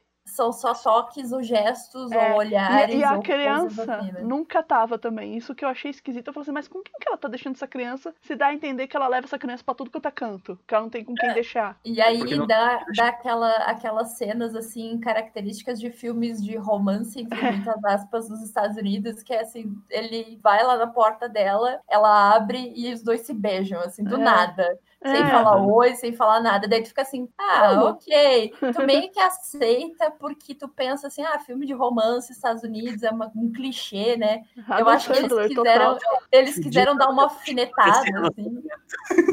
Adam Sandler total, Aquele cara. momento que você fala, poxa, coitado, algum- pelo menos alguma coisa boa acontecendo na vida dele, né? Exato, exato. Ah, Esse relacionamento.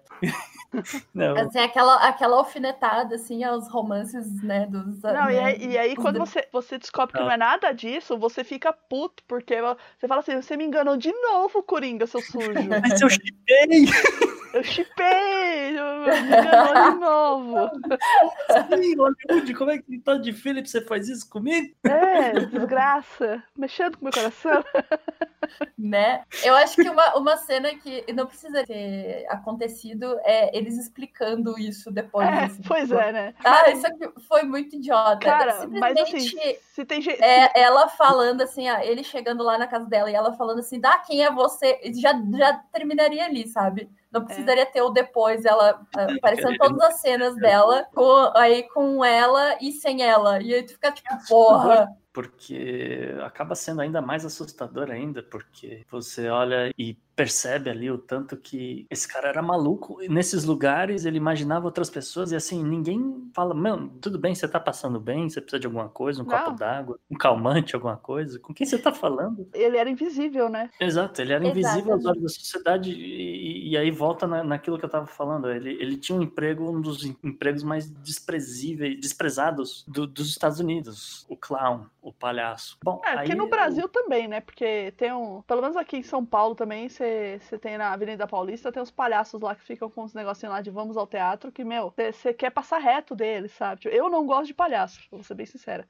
Eu, te- eu tenho meus problemas com pessoais com palhaços, eu não gosto. Eu não vejo graça, eu não vejo, eu não vejo graça em palhaço, pra começar. esse filme presta homenagem a vários palhaços também, né? Não sei É. se. Eu, eu não sei, É, eu só percebi o palhaço assassino, que é aquele grandão, que é um Sim. psicopata, assim, que, é, que teve nos Estados Unidos. Mas eu não gosto de palhaço, então eu passaria batido também. Os Hã? creepy clowns, né? que- Como é que era? aquele Cre- Creepy clown que eles estão chamando? Ah, que sim, que- vestidas de palhaço e Isso, que eles ficavam olhando as pessoas, né? É, então você tem esse palhaço, você tem em determinado momento do filme uma homenagem ao Charlie Chaplin, Ah, tem filme. o maior palhaço de todos, né? Uhum. É, na cena clássica dele do. do, do é Na que fábrica, não é? Da, da-? Da, da fábrica, isso é. Eu não lembro fugiu. o filme da Força Tempos Operária. modernos. Tempos, Tempos modernos. É o modernos. Força Operária, olha. Eu, ia- eu ia, tava vindo, tava vindo. Tempos é. modernos, Força Operária. Eu não sei como é que é, eu não me lembro como é que é em inglês o filme, o nome do filme, mas em português é Tempos Modernos. Tempos modernos, não é? Mas é isso mesmo. Que inclusive tem a cena belíssima aqui. E Coringa tá no cinema vendo o filme e aquilo lá acontecendo, e ele ri. E eu, ali eu achei que ele deu uma risada verdadeira até do filme. É verdade. Eu não sei, não sei vocês, mas porque, porque realmente é uma cena hilária. O cara vai e não cai no, no negócio lá, porque quebrou o corrimão, não sei o quê. eu amo muito esse filme. É, volta e meia. Não, essa daí não é do Tempos Modernos, não. Tô lembrando da cena agora, não. Tempos Modernos é aquele da fábrica que ele tá apertando. Porque sempre pegam essa cena que ele tá apertando parafuso, apertando parafuso, aí tem uma mulher de vestido, ele vai lá e aperta, assim que ele tá estressado. Dá o um burnout nele. Não, isso daí é outro filme que essa, essa, essa cena é feita com perspectiva forçada. Aquilo, aquilo que parece buraco é um, é um mate pintado. Uhum. Não, mate ah, que ele tá, que ele tá é uma tela de vidro. É, de patins. Patins, né? Que ele tá uma ah, tela de vidro e, e, ele faz as coisas lá como se ele estivesse caindo, mas é só uma tela de vidro na frente da câmera. Eu lembrei agora. Uhum. Mas enfim, enfim. Não é enfim.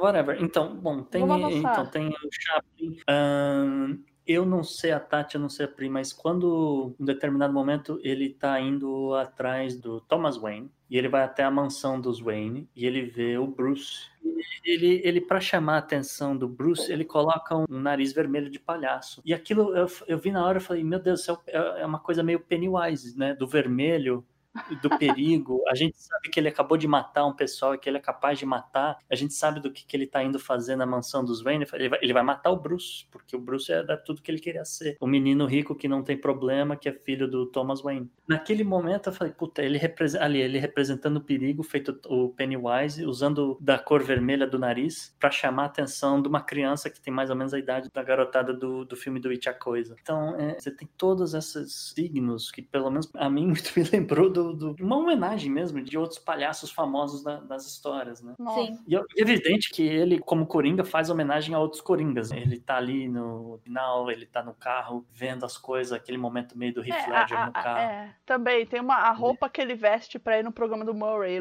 Pra mim, me lembrou o Coringa do Jack Nicholson. Aham, uhum, que é uma, eu também achei. Uma é, uma cor muito é. berrante, assim, né? Mas por que, que ele quer visitar o Thomas Wayne? Ele tá com uma fixação aí no Thomas, não, não é de graça, não é só porque o Thomas é rico. Porque, assim, depois que tem a morte dos três de Wall Street, a imprensa. Tá não, e ele tá desempregado, mas assim, a imprensa vai cair em cima disso, transformando esses três em um tipo. Mártir em Marte, mas um mártir invertido. É como assim, ah, a população está tão pobre e tão lascada que eles se revoltaram e alguém vestido de palhaço agora é o nosso cruza... É, não, é, não, é, não, é, cruzador que fala, como é que é? Vigilante. É o nosso vigilante. V de vingança. É, o nosso V de vingança, exatamente. É o nosso V de vingança aí, nosso, nosso vigilante e... Não, vigilante, porque a, Vingador. acho que a, a, moça, a, moça, vem dar depoimento, né? Eu acho que ela, é, no meio das notícias, fala, olha, a mulher estava no metrô reconheceu o corpo, alguma coisa assim, então a história dela vem à tona. Que eram três bullying, eram três caras que estavam mexendo com ela e ela se sentiu incomodada. Então veio esse cara e salvou ela. Então é, por isso que ele é um vigilante, entendeu? Mascarado, o vigilante mascarado. E aí a gente volta no Thomas Wayne, porque o Thomas Wayne, nesse exato momento, ele tá querendo se lançar candidato à prefeitura de Gotham. É, ele, ele, é um outsider, né? Fala assim: não, eu não sou político, é um eu sou empresário. É um outsider bilionário que tem a solução para todos os problemas daquela população. Você, você, de, aí... você de São Paulo, tirando o fato de ser bilionário, você consegue identificar alguém em São Paulo que se elegeu para prefeito e para governador com a mesma bandeira muito parecida, hein? E olha que São Paulo não tava lá uma Gotham City. Por, porque assim, a, a, a, a população. Falando aqui dos Estados Unidos, pô. é, tá bem. A população começou a se rebelar e usar o lance do palhaço e vestir máscara de palhaço para se rebelar porque a cidade tava. Lembre-se que a cidade estava caótica, o lixo estava acumulando pelas não ruas. Não tinha recolhimento de lixo. É, não tinha serviços básicos. Uma de 3 metros de lixo é. em tudo que é portão e é. Super ratos. Super ratos. Serviços de saúde sendo descontinuados, que é, inclusive é o que deixa o, o Arthur sem remédios. Eh, serviços básicos para a população. Então tava todo mundo revoltado. Eles já estavam fazendo, né, greves. É, já tinha os piquetes, umas coisas assim. Só que o, o, negócio do palhaço, ele dá um pouco de volume pro movimento, só que o, o Thomas Wayne, ele acaba jogando gasolina na fogueira, essa é, brasa. Thomas Wayne, nas entrevistas dele, sem ter qualquer cacuete de política político, ele solta: ah, essa população mais pobre, esse bando de pobre, eles são todos uns palhaços, eles são todos uns clowns. Ele é muito escroto. Escroto. Eu não sei como o ator original falando, mas na dublagem ele ficou um escrotaço, assim, falando assim: Isso aí é tudo um bando de palhaços. Tra esses trabalhadores aí, não, não é trabalhador, isso aí é um bando de palhaço que tá aí, que tá é, fazendo é um essas bando, coisas.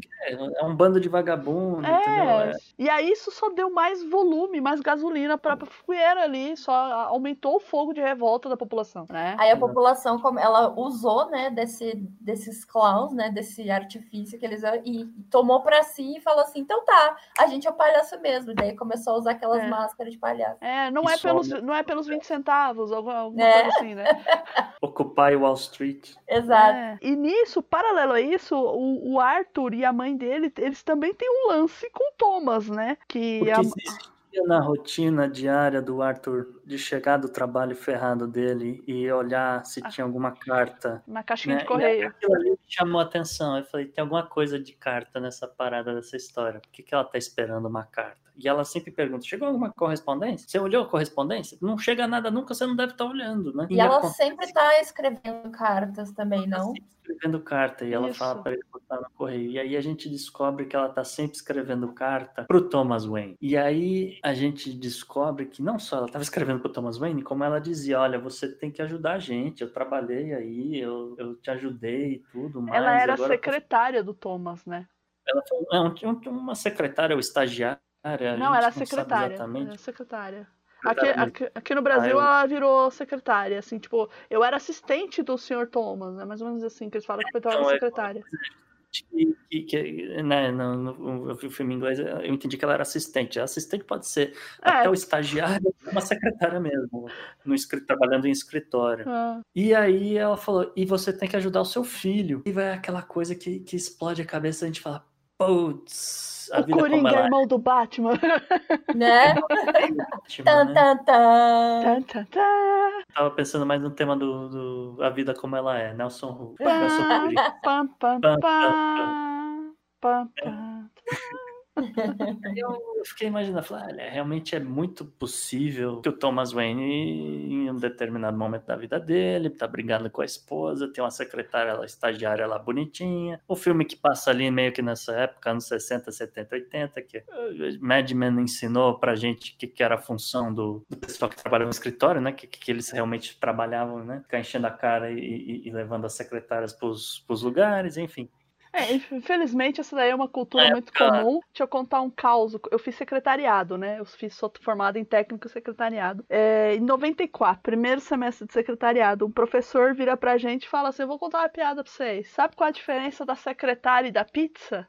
Ó, um professor contando a piada, piada, muitas aspas, pra uma sala só de meninas. Qual que é a diferença da Ai. secretária e da pizza? Aí ninguém sabia, né?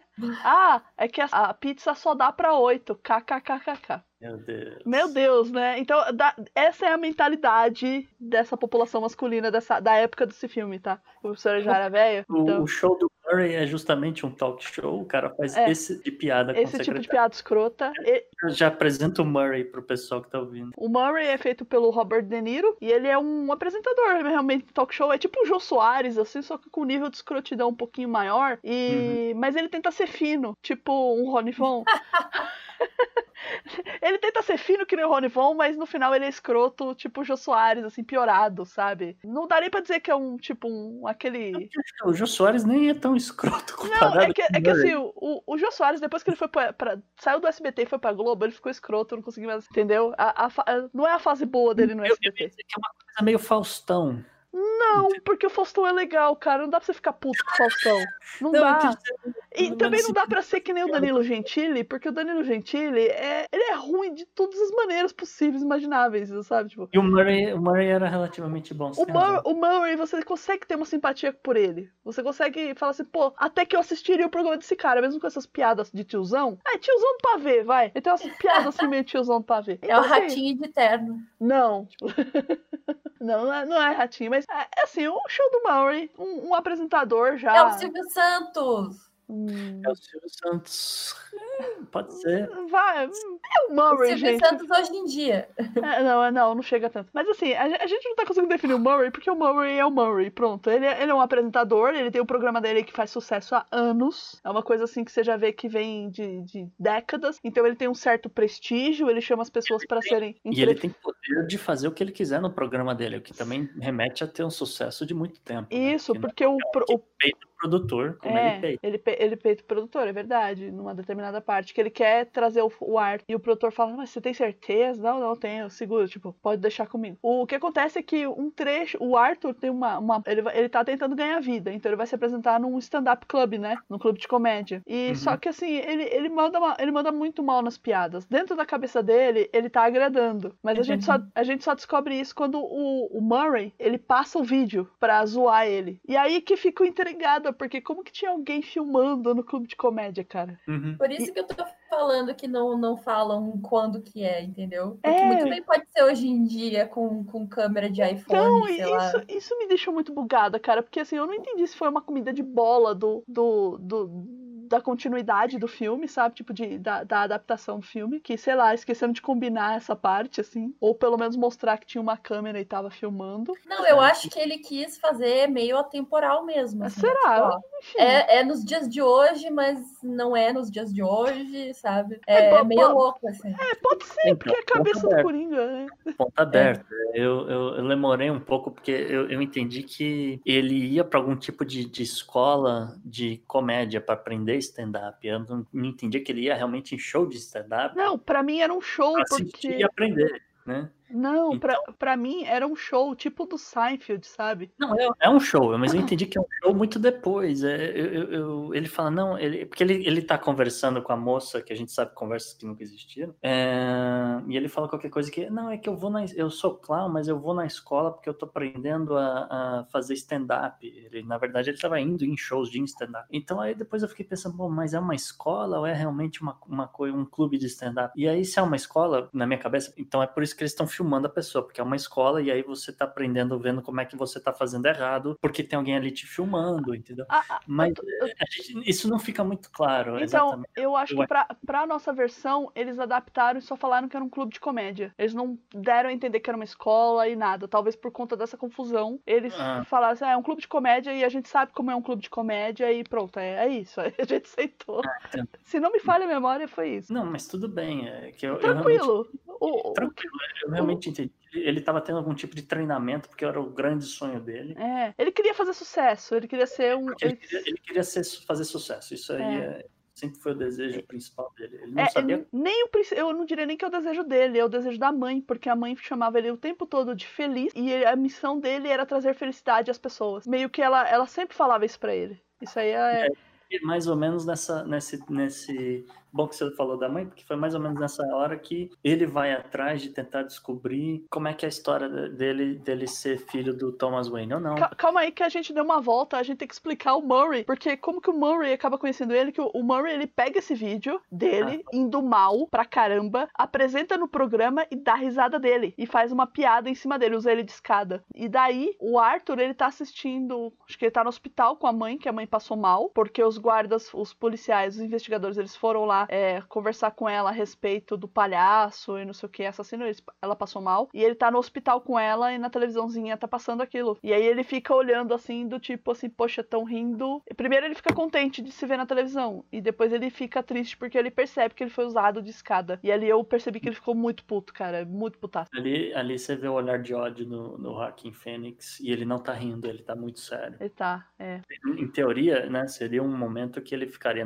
nervoso, ele perderia o controle. Mas ele já não tá perdendo o controle, ele já tá em plena condição ali, porque, de, sabendo o que, que ele tá faz- querendo fazer. Né? É, ele ele já- abraçou a loucura dele, É, né? porque ele já tá há muito tempo sem remédio. E dias antes da mãe dele passar mal, abre a carta, que seria pro Thomas, e aí que ele lê na carta que ele poderia ser filho do Thomas, e aí ele tem uma discussão com a mãe, e a mãe fala, você vai me fazer infartar, não sei o que, aquelas coisas de mãe.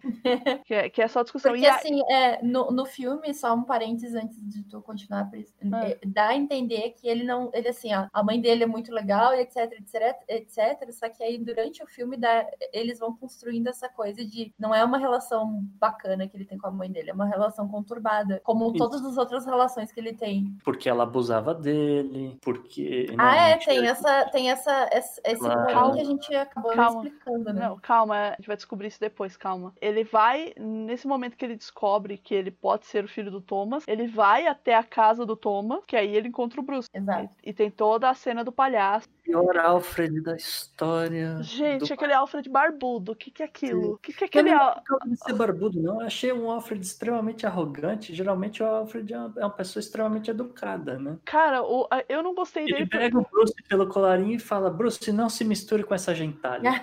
é, bem isso. E, e, assim, o Alfred, ele, ele é barbudo. Ele, ele nem parece inglês, pra começo de assunto. Porque pra mim o Alfred é não, é inglês. Não, parece inglês. Não. E ele é inglês, não é? Nas histórias, a origem dele é que ele é do M, M6. É um butler que serviu ao, ao, ao serviço.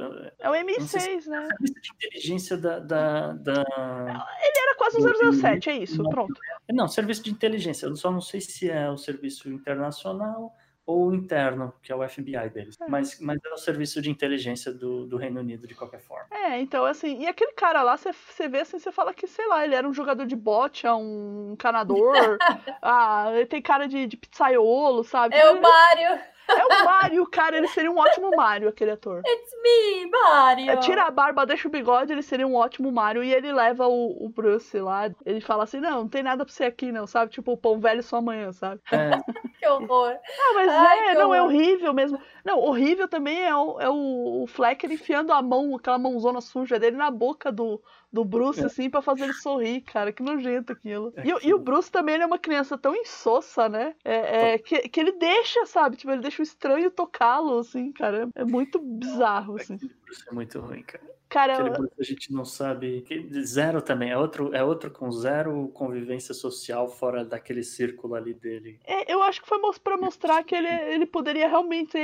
Tipo assim, ele vai crescer psicopata, sabe? Né? Eles não são tão distantes assim. É.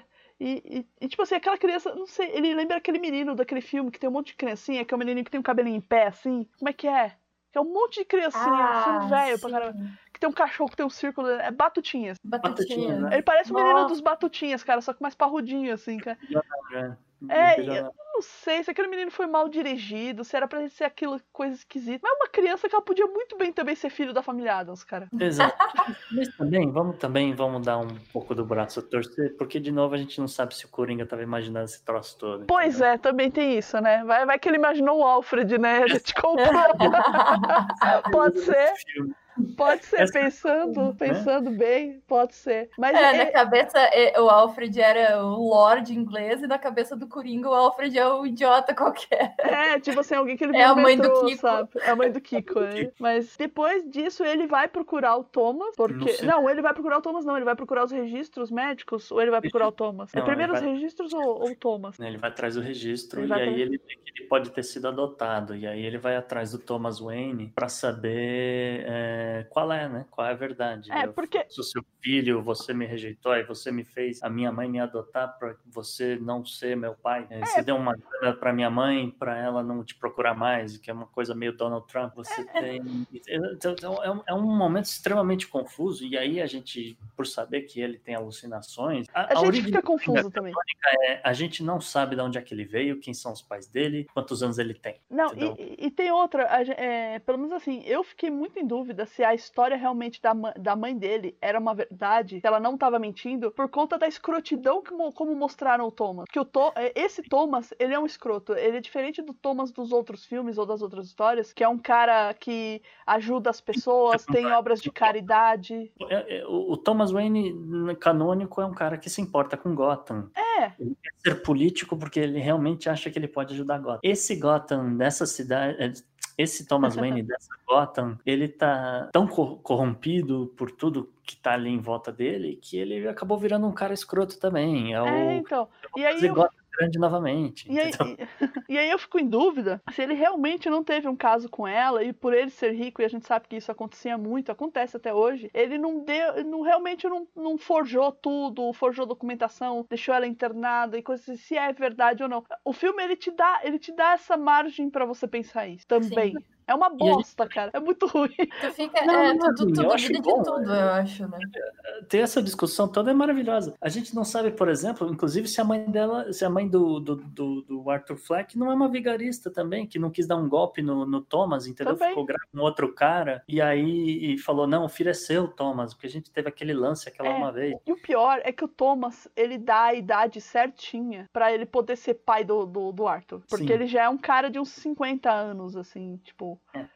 60 e tal. É, eu daria uns 55 ali para ele e tal. Tá ali, é. Tá ali perto, naquela casa. Então, assim, você fica, você fica muito na dúvida, cara. É, uma, é um sentimento muito ruim, cara. Porque você não quer isso. Você não quer que o Batman seja o irmão do Coringa, cara.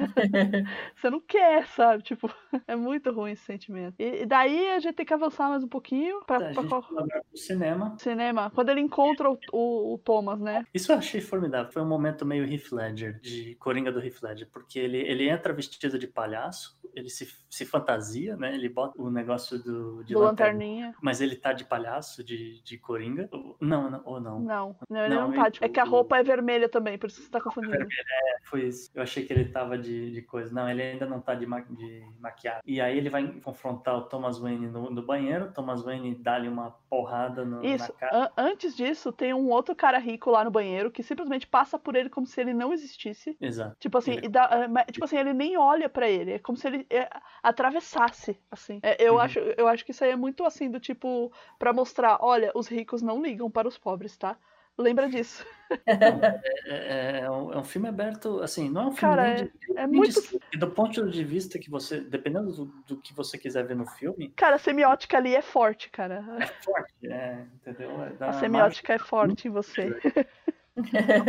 Não ter um, um, contraponto dizendo, gente, isso aqui é o importante, a gente seguir as leis, a ordem, para não, não Não, não tem, cara, é cada um por si. Então é, é, é, por isso que é um filme perigoso, porque dependendo do, do, de como você tá vendo o filme, você vai ver, ah, é um filme de esquerda e você pode fazer tudo isso, ou é um filme de direita e tá certo você fazer isso mesmo. Verdade. E levar pro, pro, lado ruim da coisa, entendeu? Por isso que eu falei, eu, foi uma das primeiras coisas que me vi, falei, gente, esse filme é muito errado, esse filme pode ser perigoso. não se justificam, gente.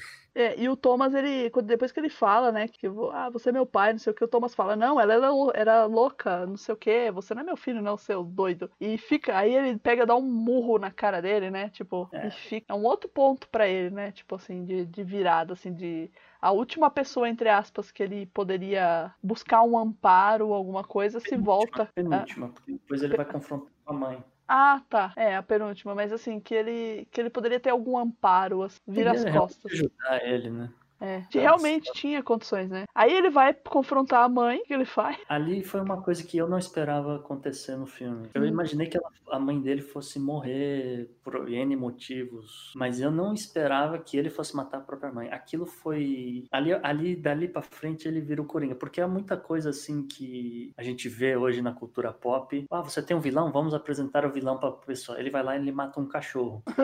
é tão ruim, é tão ruim que ele é capaz de matar a própria mãe mãe. É, eu não sei se isso é tipo assim, uma leitura dele ser ruim, sabe?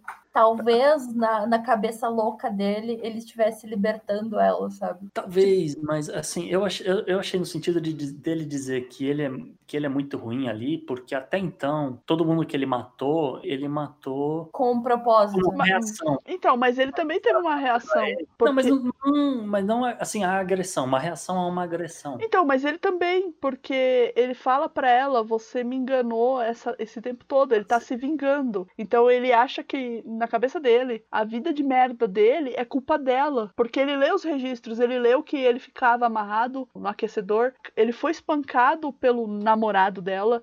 E que ele foi. E aí tu começa a ver toda a merda que era a infância é, dele. Que, que a, a, a doença. Ele não lembrava. É, a, a doença que ele tem é em decorrência disso. Então ele tá com um sentimento de vingança. E ali ele foi muito tipo o cômodos do, do gladiador, cara. Quando ele pega o travesseiro e mata o Marco Aurélio de vingança também. De porra, você vai dar o, o império pro chefe da guarda e não pro seu filho, caralho? Não porra, eu tô aqui do teu lado, fiz, tirei seu pinico, sabe? Tipo, fiz um monte de coisa que cortei maçã pra você, fiquei aturando suas histórias chatas e agora eu não mereço nada, então foda-se, agora você vai morrer também. E o Joaquim Phoenix... Ótima referência. É, eu, eu, achei, eu achei, assim, curioso nessa parte, que o Joaquim Fênix, ele pode falar que ele já matou a mãe e pai no cinema, né, cara? é muito, louco. Aplausos para Cris Guerreiro, sua análise agora. Né? Fênix é uma das poucas pessoas que matou que... pai e mãe pode dizer que matou o pai e a mãe no cinema. É. Matricídio e patricídio. É, e, e, pelo mesmo motivo, cara, vingança assim de, de, de caramba, de ó, vingança e ódio, cara. O que você fez comigo. Que você me tornou. Na minha interpretação ali, eu falei, putz, eu acho que ele tá. Agora ele virou vilão de vez. Ele não, não. Ele não tem empatia por ninguém e ele vai lá e matou coisa. Agora eu, eu, eu gostei da sua versão. Eu vou adotar a versão. Sabe por quê que ele ainda tem empatia? Porque a cena, a próxima cena vai ser quando ele. Quando ele tá pintando. Que, que ele chega em casa e o telefone toca e é a produtora do show do Murray convidando ele, porque aquele videozinho deu muita é, ibope lá pra eles. E eles querem que ele. Viralizou. Vá... Viralizou. É, e eles querem que participe do programa. Então, ele, digamos assim, ele vai chegar no auge e é onde ele vai pintar o cabelo de verde e Sim. coisa e tal. E aí tem aquela e aí ele cena... faz a maquiagem, né? É, ele vai fazer a make dele. E tem ele dançando e aquela cena horrível com aquela cueca. Meu Deus, gente, que coisa horrível. Momento. Momento. Ah. Uh Breaking Bad. Então, não. eu não vi Breaking Bad, cara. Eu não tenho essa referência, assim. Na verdade, eu não vi a maioria das séries que se referenciou, mas. mas não, eu vou seguindo, não tem problema. É o Heisenberg, né? O... Conta aí pra gente. Em um determinado momento, ele aparece com essa cueca horrorosa no meio do deserto. Então, eu falei, bom, ele é um coringa que tá Breaking Bad. Então, eles fizeram uma homenagem a Breaking Bad, botando lá o cara de cuecão é. dançando, meio que. Não exatamente dançando, mas lembrando, fazendo um paralelo muito grande ao Heisenberg. Então, quando o Nerdcast o Jovem Nerd lá, eles falaram do Breaking Bad e eles deram uma tradução ótima pra Breaking Bad, cara, e eu uso até hoje, é chutando balde. eles falaram que é chutando balde, então assim, quando ele tá pra chutar o balde mesmo, que ele vai tacar o foda-se, e, e, aquela cena da cueca, gente, ele tá magro, ele tá, o corpo dele tá magro, e aquela cueca, assim, bem anos 80, assim, zorbão, assim, e ela é maior que ele, cara, ela é, um, é uma barraca, parece que ele vestiu uma barraca, e ela é branca, é, é a coisa mais broxante Mas eu acho que dá, dá um pouco de visibilidade pro quanto ele emagreceu, né? Sim. Tipo assim, quanto ele é desnutrido, que ele pode, tipo, ter sido dono mesmo dessa cueca antes e agora ela simplesmente. Cara, eu não né? tinha visto sobre esse ângulo, meu Deus! Uns dois números acima do que deveria ser. É, Exatamente. Não. Dois números, aquilo lá são seis números. Ó, não basta, não basta é, é, ela ser uma cueca velha, porque você vê que ela tá gasta, assim, sabe? Porque parece que ela foi doada pra ele. Tipo, parece que foi aquele amigo dele gordão que deu pra ele a cueca, sabe? Tipo, ô, oh, fica aí, toma aí pra você. Pode ser também. Pode ser. Aí ela é branca, o que eu já acho uma, uma cor broxante pra cueca. Terrível. E aquele modelo Zorbão, anos 80. Cara, coisa horrível. Nossa, meu coração ficou despedaçado nessa cena. eu achando que Joaquim Fênix com aquele bigode no hair já era uma coisa mais grotesca que eu tinha visto. Essa acabou comigo. Ai, acabou de...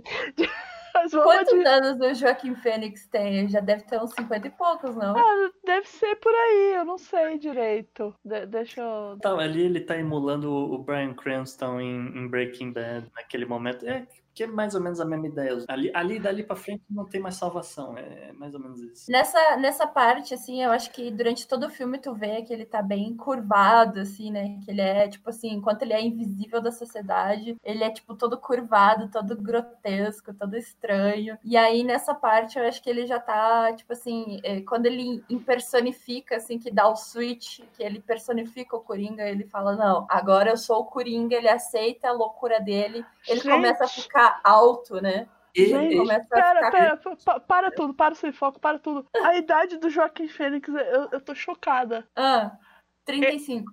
É, 44 Não. anos. What?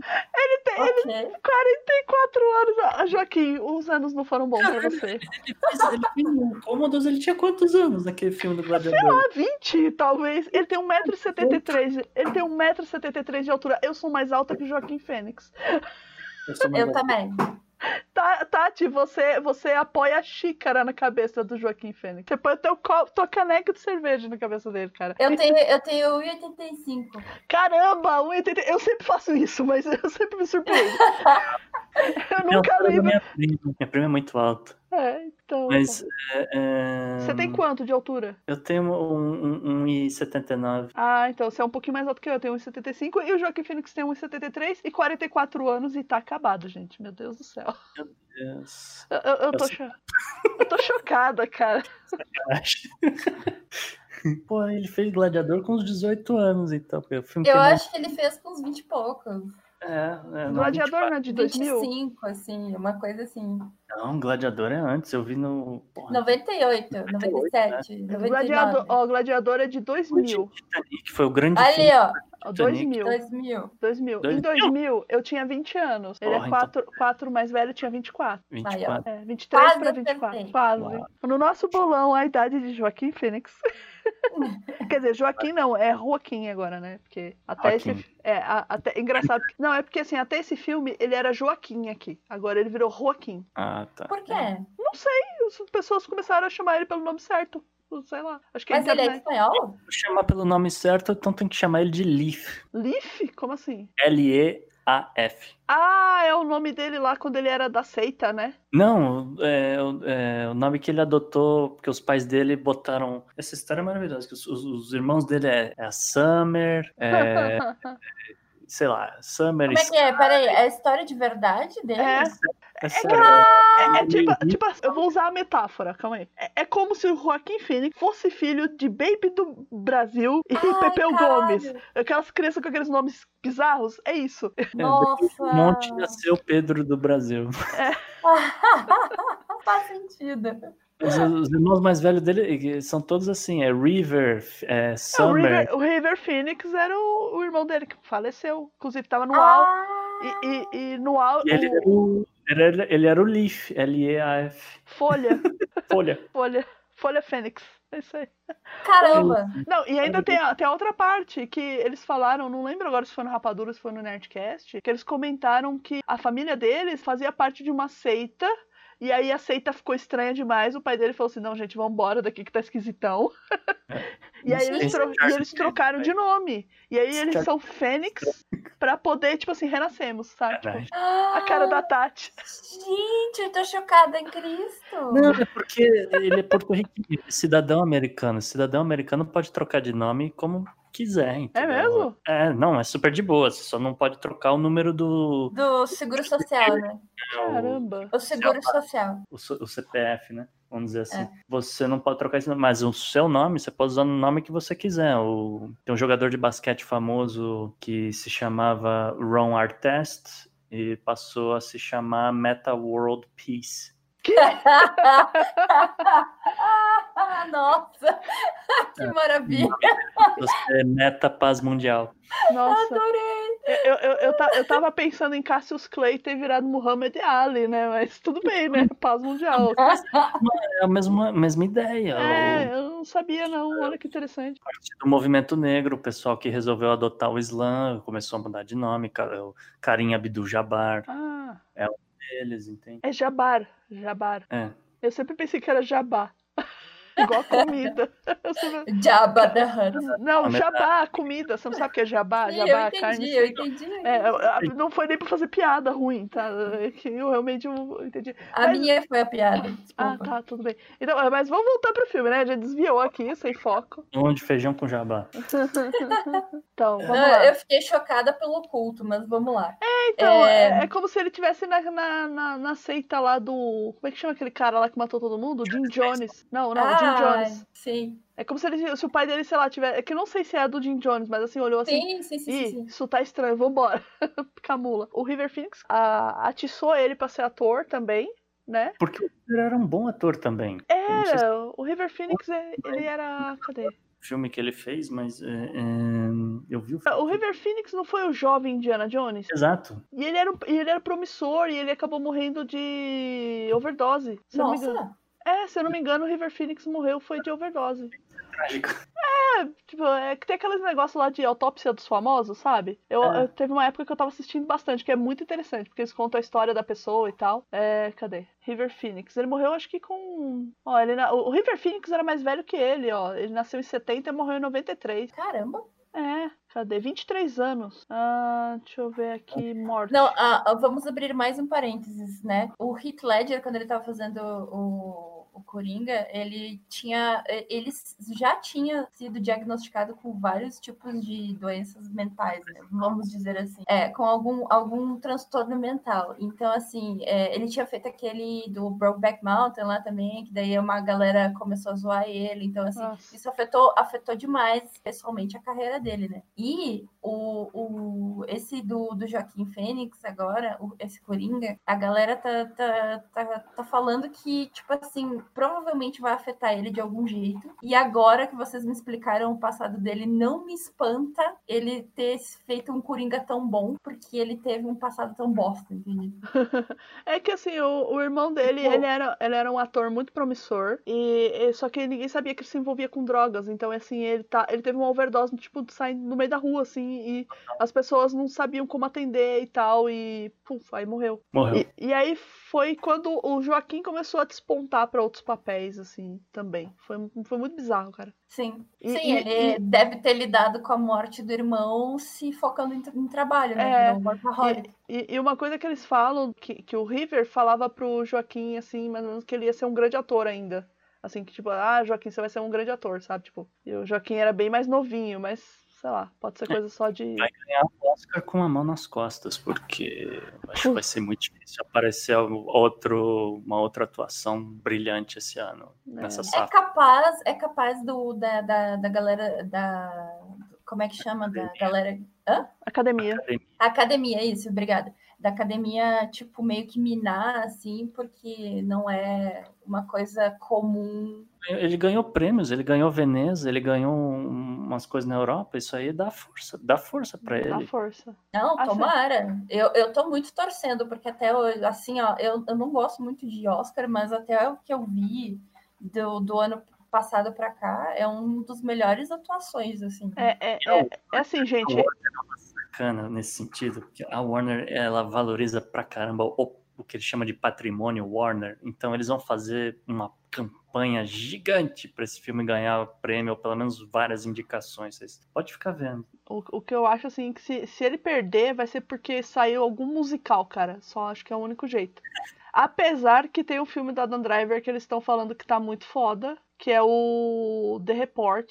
E tem um outro também que é o com a Scarlett Johansson, é alguma coisa de um casamento lá, Diário de um Casamento, alguma coisa assim, que a crítica também tá muito em cima Eu tô pensando em melhor ator, eu tô pensando em melhor ator mesmo. eu Não, não, pensando não. Eu- eu- Obra.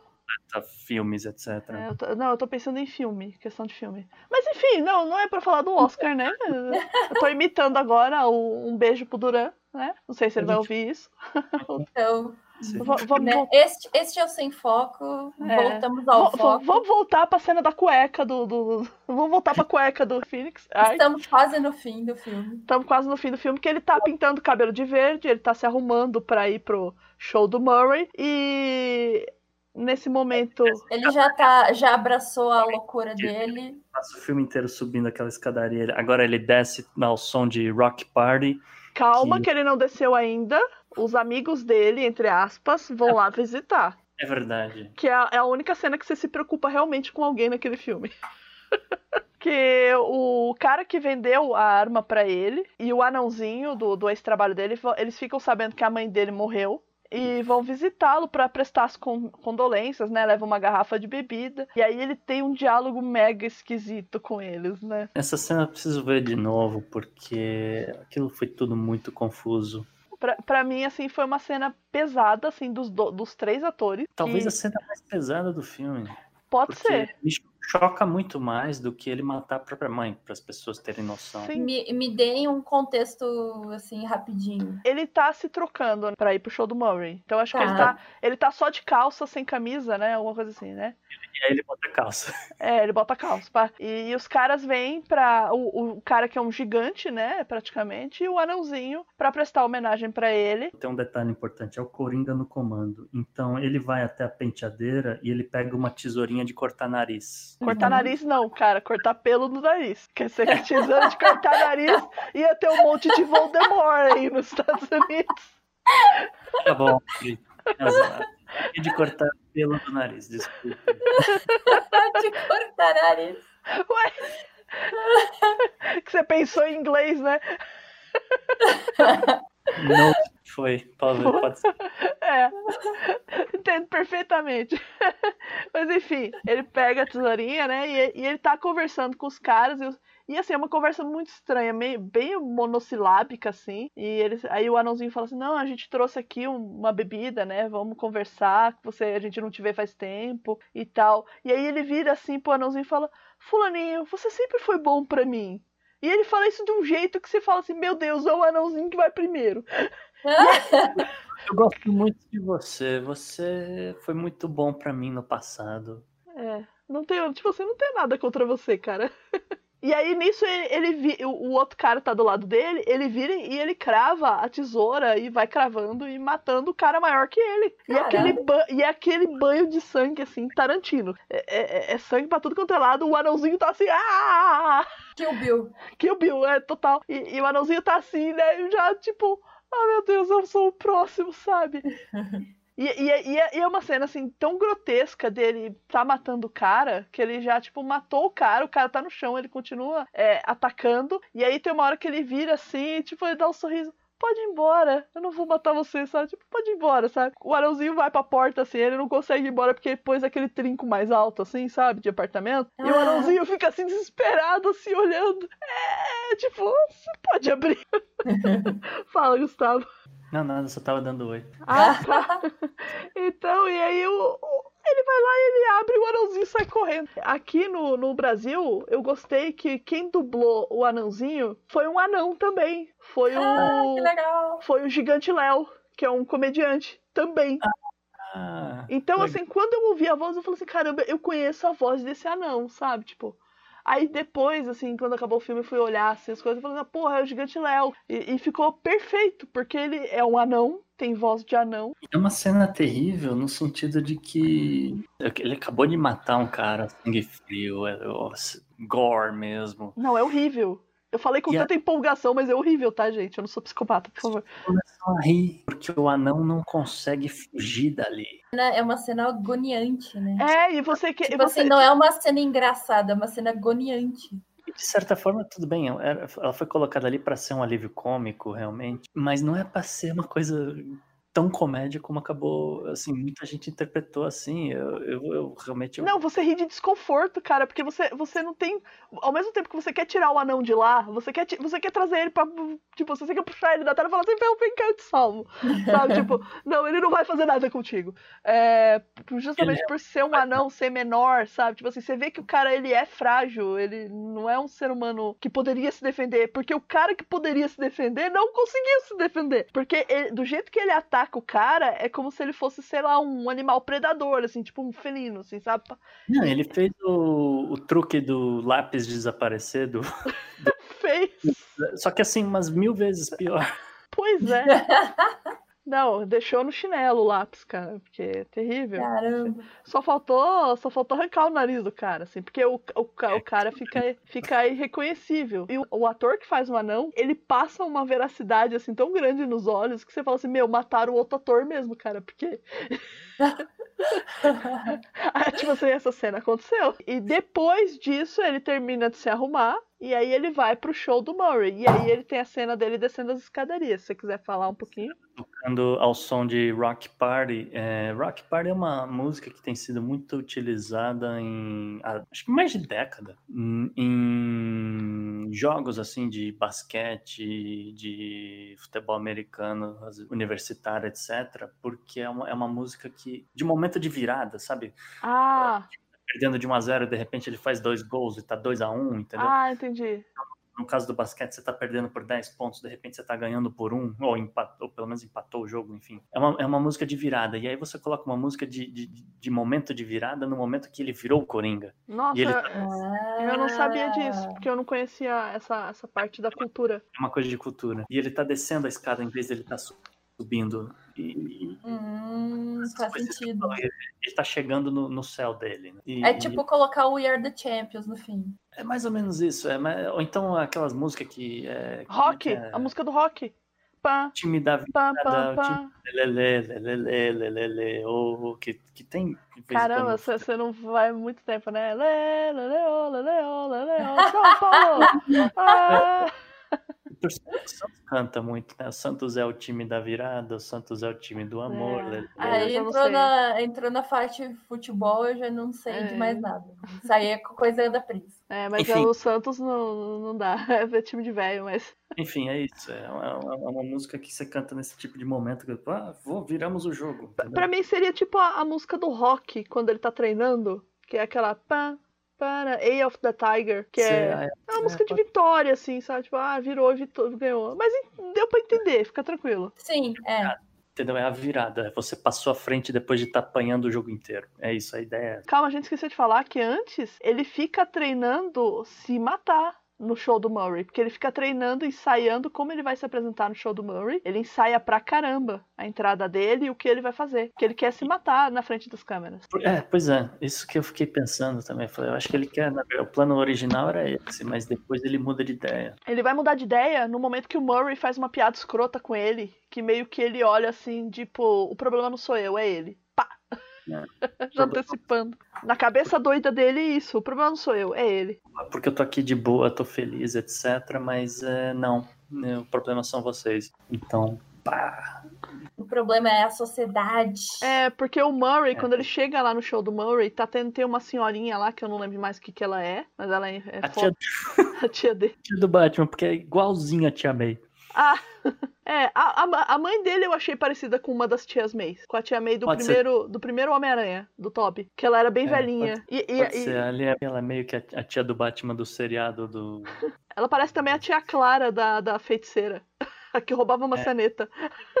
Várias referências, mas enfim, ela é uma senhorinha lá que tá tá lá sendo entrevistada, tem um outro senhorzinho lá. E aí ele chega pra cu- cumprir, chama, ele pede pra Ah, ser não. anunciado como Coringa, né? Ele chega lá pra, pra cumprimenta todo mundo, né? Ele chega dançando, ele chega numa postura totalmente diferente do que ele é, né? Ah, é, não. Entrou ali como rockstar, né? É, ele Não, e é- aquilo foi muito engraçado. Porque é, é como se ele realmente fosse no sonho dele, né? Ele tá ali realizando o sonho, então ele entra como se ele estivesse no sonho dele. E ele tasca um beijão na senhorinha. não, aquilo foi Caraca, a velhinha assim só ficava balançando tipo os pezinhos assim, sabe? Tipo, socorro, eu tô ficando sem ar, gente.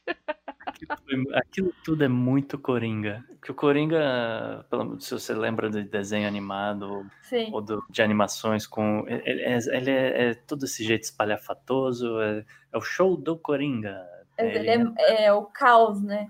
Ca- cara, pra mim me lembrou Pernalonga, na boa. Quando o Pernalonga catava o hortelino Mas assim. é. né? Tipo, É um o, o Pernalonga basicamente é um- um- uma pessoa incorporando O caos. o Pernalonga é praticamente um eufemismo ao Coringa. Ah, sim. Mas Hum. assim, e, aí- e aí ele tem todo aquele diálogo lá com o Murray, né? Que o Murray pergunta. Aí é que tá, agora vamos falar de política. O Murray pergunta pra ele, eu vou fazer bem pausado, tá? O Murray pergunta pra ele de qual lado ele tá. Se é do lado dos ricos conservadores ou se é do lado dos revolucionários que estão com as máscaras de palhaço. E o que ele responde? Não, não sou Nenhum nenhum- dos dois. Foda-se toda. É basicamente isso, gente. Então, parem, pelo amor, pelo amor, pelo amor. Parem de falar que o filme é de esquerda. Parem de falar que o filme é de direita. Ou que o Coringa é de direita e o Coringa é de esquerda, gente. Ele não é. Ele é Coringa. É isso. Ele é o Coringa. É a carta. Pra É ser o- bom mesmo, ele tinha que dizer, "Ai, na verdade eu me vejo como ANCAP. Aí abaixo. Eu vou dublar essa parte de novo. Ele, ele é um anarquista, né? Praticamente. Ele- é isso que ele é, um anarquista. Ele não, não Na quer real, regra o- nenhuma. Exato, eu ia dizer assim, ó, o Coringa ia estar o contrário do que tivesse no poder. É. Foda-se se, se fosse de direita ou de esquerda, ele ia estar ao contrário um, um, anarquista mais clássico, se fosse caracterizar, mas ele não liga para a política real, é essa. E ele fala isso, gente, eu, eu sou apolítico, eu não ligo para isso. Eu não tenho uma agenda. É, a frase em inglês que ele usa é essa, eu não tenho. Eu não tenho uma agenda. uma agenda, cara. É, é, é que é agenda no, no sentido de planos. Não, né? eu entendi, eu entendi. É que pra gente ficou, ficou diferente. Ficou. É, eu não sou de lado nenhum. Ele fala assim, eu não sou de lado nenhum. E eu acho que isso foi uma muito coisa da, da dublagem mesmo, de fazer essa adaptação pra gente, porque a agenda não ia fazer o menor sentido. Agora, assim, o que, que é o baralho? O, o Coringa no baralho, gente, é aquela carta que você tira na hora que você vai jogar, que senão ela te atrapalha inteiro. é, é, é, uma carta que ela não tá dentro do jogo, ela tá sempre à parte, porque ela atrapalha, né? Então é, ele acho que ele busca isso, né? Só quer atrapalhar mesmo as é. coisas. E aí o Murray faz uma, uma piada com ele, que eu não lembro o que, que é, mas é. Ah, ele, então, por que, que diabos você está fazendo aqui? E ele fala: é, Eu tô aqui para confessar que eu matei aqueles três caras. Ah, é verdade. Ele confessa, e aí o Murray olha assim para ele, ele fala: ah, Não, eu matei mesmo, eu matei mesmo, eu queria matar, eu matei aqueles três. Não podia, ele não xinga, mas ele fala: é porque eu, Mas eu imaginei que ele, ele pensasse algo do tipo: Porque eu matei aqueles três filha da puta mesmo, porque eu quis. Fiquei com raiva daqueles caras na hora e eu quis matar eles. Mas é, ele não, não fala exatamente isso, mas eu imaginei que ele pelo menos estava tava querendo dizer isso. E aí o Murray, porra, o Murray se torna o cara do 60 Minutes agora. É o... o Datena. Não, o Datena não, pelo amor de Deus, Datena não, cara. Ele vira um cara sério, pô, Datena. Não. Oi? Não, não, não, mas não nesse sentido de ele, ele vira aquele, aquele um, um, um apresentador sisudo, o cara todo, nossa, meu Deus, mas que absurdo, eu tô aqui com um cara eu tô com um psicopata, é. sabe? Tipo assim, ele se dá conta que o cara é pilha errada. E ainda tem o produtor nos bastidores, que o Murray olha pro produtor. Encerra, encerra essa entrevista. E ele fala: Não, agora eu quero saber mesmo. Você matou, né? Por que você matou ele? Por que você matou ele? Você acha isso bonito, né? Você, você viu beleza nisso? Que, que absurdo. E aí tem que dizer que o Robert De Niro é maravilhoso também a atuação nesse Cara, momento. sensacional. Tá sendo o Robert De Niro de muito tempo atrás. É que, é que depois que ele fez o Senhor Estagiário, que também é um puta filme, eu não sei como que é o nome aí, mas é um, um cara, o Senhor Estagiário é um puta filmão, cara. Você se apaixona por ele. Não, eu vi esse filme, é muito bom também, concordo. Mas enfim, o Coringa, ele, ele pega e, e, é uma cena tão rápida. Ele dá um tiro na, um tiro certeiro, assim, a queima-roupa na, na, na, testa, no olho, sei lá, do Murray. É muito rápido. Aí, pânico no estúdio, todo mundo sai correndo, falando, meu Deus, tem um cara armado no estúdio. E, e aí ele levanta, e ele é, ele é todo Coringa espalhafatoso, ele olha, ele olha pra câmera, ele olha pro Murray de novo, dá outro tiro, que é pra dizer, matei mesmo, tá bem morto. Foda-se. É, tipo é assim, ri, vai rir do que agora, desgraçado? Vai, faz, faz, piada comigo, sabe? Tipo. E ele chega pra câmera, ele vai se aproximando da câmera, e aí, e aí você tem um momento que é muito Coringa de, de, de, novo, de quadrinho, de desenho animado, que é uma, achei uma baita referência que, que vai, vai dar aquele zoom, aquele zoom out, né? Vai aparecendo as várias telas de televisão. Que é uma, é uma referência clássica do Coringa, né? Que ele, ele captura os sinais de televisão e ah, ele aparece. Uhum. Eu lembro, uma... a TV Coringa, nossa. TV Coringa, então. TV Coringa, eu, eu, não lembro direito o que, que ele faz, que ele azucrina o Batman de um jeito, mas eu lembro do negócio da TV Coringa, é verdade. Tem, tem vários momentos, ele vai e bota uma bomba na, no na Bárbara Gordon, uma bomba no, no Gordon e, e tá desafiando o Batman a aparecer, entendeu? É uma, é uma, coisa muito coringa de se fazer. Então ele dá aquele zoom out e aparece ele em vários lugares e aparece também o caos lá do lado de fora, porque o povo tá vendo, o povo parou para ver aquela, aquela loucura toda. Isso todos são, são pequenos signos que eu, que eu sempre falei, isso, isso é muito legal, são, são coisas legais é. Que foram colocadas no filme. Não, não, necessariamente easter eggs, mas são coisas que fazia muito tempo que a gente não via num, numa obra desse tipo. Né? Um, são, são signos. Vai uhum. conversar com algumas, algumas pessoas, algumas pessoas vão pegar, outras pessoas vão, vão reparar e vão falar, puta, que maluco, que coisa, né? coisa diferente. Até que ele começa a discursar para a câmera, começa a falar um monte de coisa e corta o sinal. E aí já corta para ele no carro da polícia, né?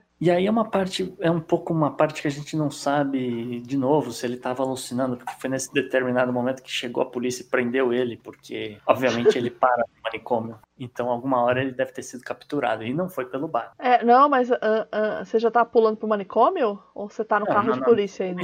Eu tô mencionando que nesse momento que corta o sinal, eu imagino que foi ali que a polícia pegou ele. Ah, sim. Porque depois a gente vê, é, ele já tá no carro de, da polícia, tá um caos geral em Gotham. A gente não sabe se ele imaginou, se ele tava alucinando que ele, foi assim que ele foi capturado. Tipo aqueles, aqueles distúrbios de Los Angeles, me lembrou bastante isso, assim, o que tava acontecendo lá. Ah, quando teve uns distúrbios em Los Angeles, eu não lembro direito quando foi, mas que a gente via na televisão aqui a reportagem de tudo pegando fogo, gente na rua, uma baderna generalizada, assim. Paris, né? Aham. Os coletes amarelos. É, São, São Paulo, né, em 2013, Pode ser também. pode ser também, né? Muitas vidraças tristes se foram. Por que não?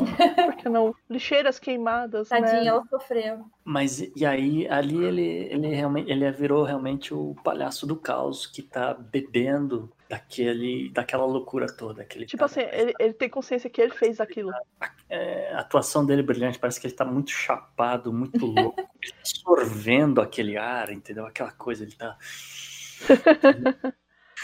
se alimentando daquilo. E você vê pela cara dele que ele sabe que ele é o, ele é o, o gatilho que, que, tipo assim, o gatilho não, ele é, ele é o fogo que, que- a ignição, né? Tipo, o- A faísca que faltava Isso. nessa fogueira. é, foi a faísca que deu origem a tudo aquilo, sabe? Tipo assim, ele que, que fez. Eu, eu acho que ele imaginou tudo aquilo que ele estava vendo porque é a parte narcisista do Coringa. Porque até então a gente não tinha visto isso ainda. É. O Coringa ele é psicopata, sociopata, narcisista. Essa pequena fagulha ali. É, e, e porque também tem a cena que ele tá no carro e de repente bate uma ambulância no carro, sabe? E ele tá sem cinto nem nada e ele não morre. Entendeu? E, e- aí ele sai. Os Ele outros sai, não, policiais- puxam ele, os outros caras com máscara de palhaço. Os outros policiais, ninguém sabe o que aconteceu, deixa de saber. É, o policial que tava com ele morreu.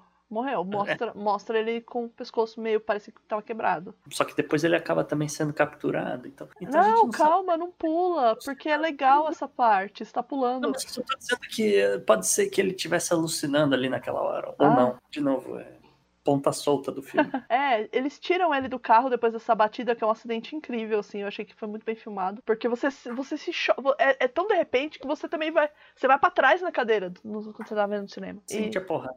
É, você sente a porrada. E eu tava bem na frente, eu tava na fileira A, B, C, na D. Eu tava muito na frente. Então foi, foi bem impactante. E, e aí eles, os, os caras vestidos de palhaço, que é do movimento que ele acabou criando, né? Assim, meio que sem querer. Incitando, né? É, tiram ele do carro, botam ele no capô e ele vai despertando, assim, do, do- da batida. Ele vai despertando. E paralelo a isso, você tem a cena que tá o pa- os pais do Bruce e o Bruce, eles tentando sair do cinema. E eu não sei por que eles saem do cinema e vão pra um beco escuro. Por que, que o Alfred não tá ali, sabe? Tipo, com o carro já esperando o patrão, o que, que aconteceu, né? É, e eles vão pro beco escuro e aí tem um cara encostado lá que é o que vai ocasionar a morte do- dos pais do Bruce. Então você tem o Coringa despertando, levantando e, digamos assim, ficando em pé. da- Ele finalmente ele tá em pé e ele tá assim grandioso. E você vê assim, o Coringa acabou de nascer e o Batman ali paralelo também acabou de nascer. Tipo assim, os Uhum. dois nascem ao mesmo tempo, cara. Eu achei isso muito é, bonito assim, né? Tipo de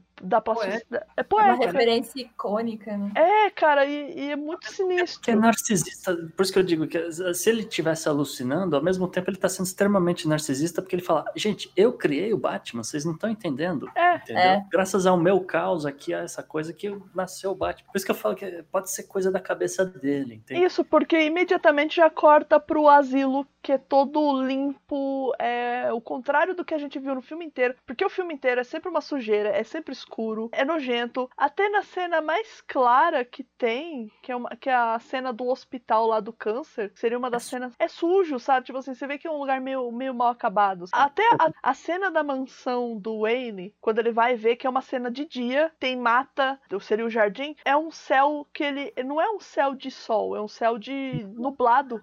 Não sabe se vai chover, se já É, é choveu. um tempo esquisito, assim, inverno. sabe? E, e essa última cena é a mais brilhante que tem. Tanto que você percebe que tem sol, que é tudo limpo, é tudo asséptico, é tudo esterilizado. define o filme, né? É, é, enfim, tá, tá- tá nesse lugar maravilhoso e ele tá conversando com a moça e ele começa a dar uma risadinha ali. E ele fala, a, assistente social, não sei se ali era- É, já não- era psicóloga.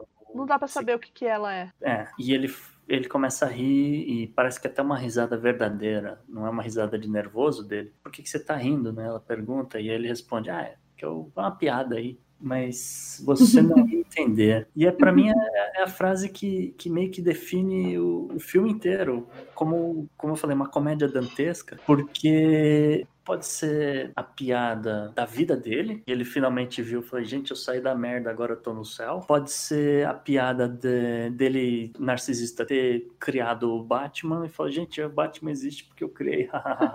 é uma piada que só eu entendo. Eu acho que também pode ser uma referência ao Piada Mortal, né? A Piada Mortal, novamente, sim. É. Clássico do quadrinho. Enfim, de novo, pontas soltas, interpretações, cada um é. vai ter um. Ou, ou a grande piada foi assim, gente, eu entretive vocês aqui aqui com a história inteira e nada disso é real. Nada, é, nada aconteceu. nada Foi aconteceu. Tudo na minha cabeça. E vocês vão sair mal do cinema, assim, sabe? Agora vocês vão sair mal e eu tô rindo de vocês por causa disso. Pra mim. Né? Total. E, porra, e pra mim é, é, o que define o filme. Assim, é, isso tudo aqui é uma grande piada, entendeu? E só eu acho graça, porque só eu gosto dessa loucura toda aqui.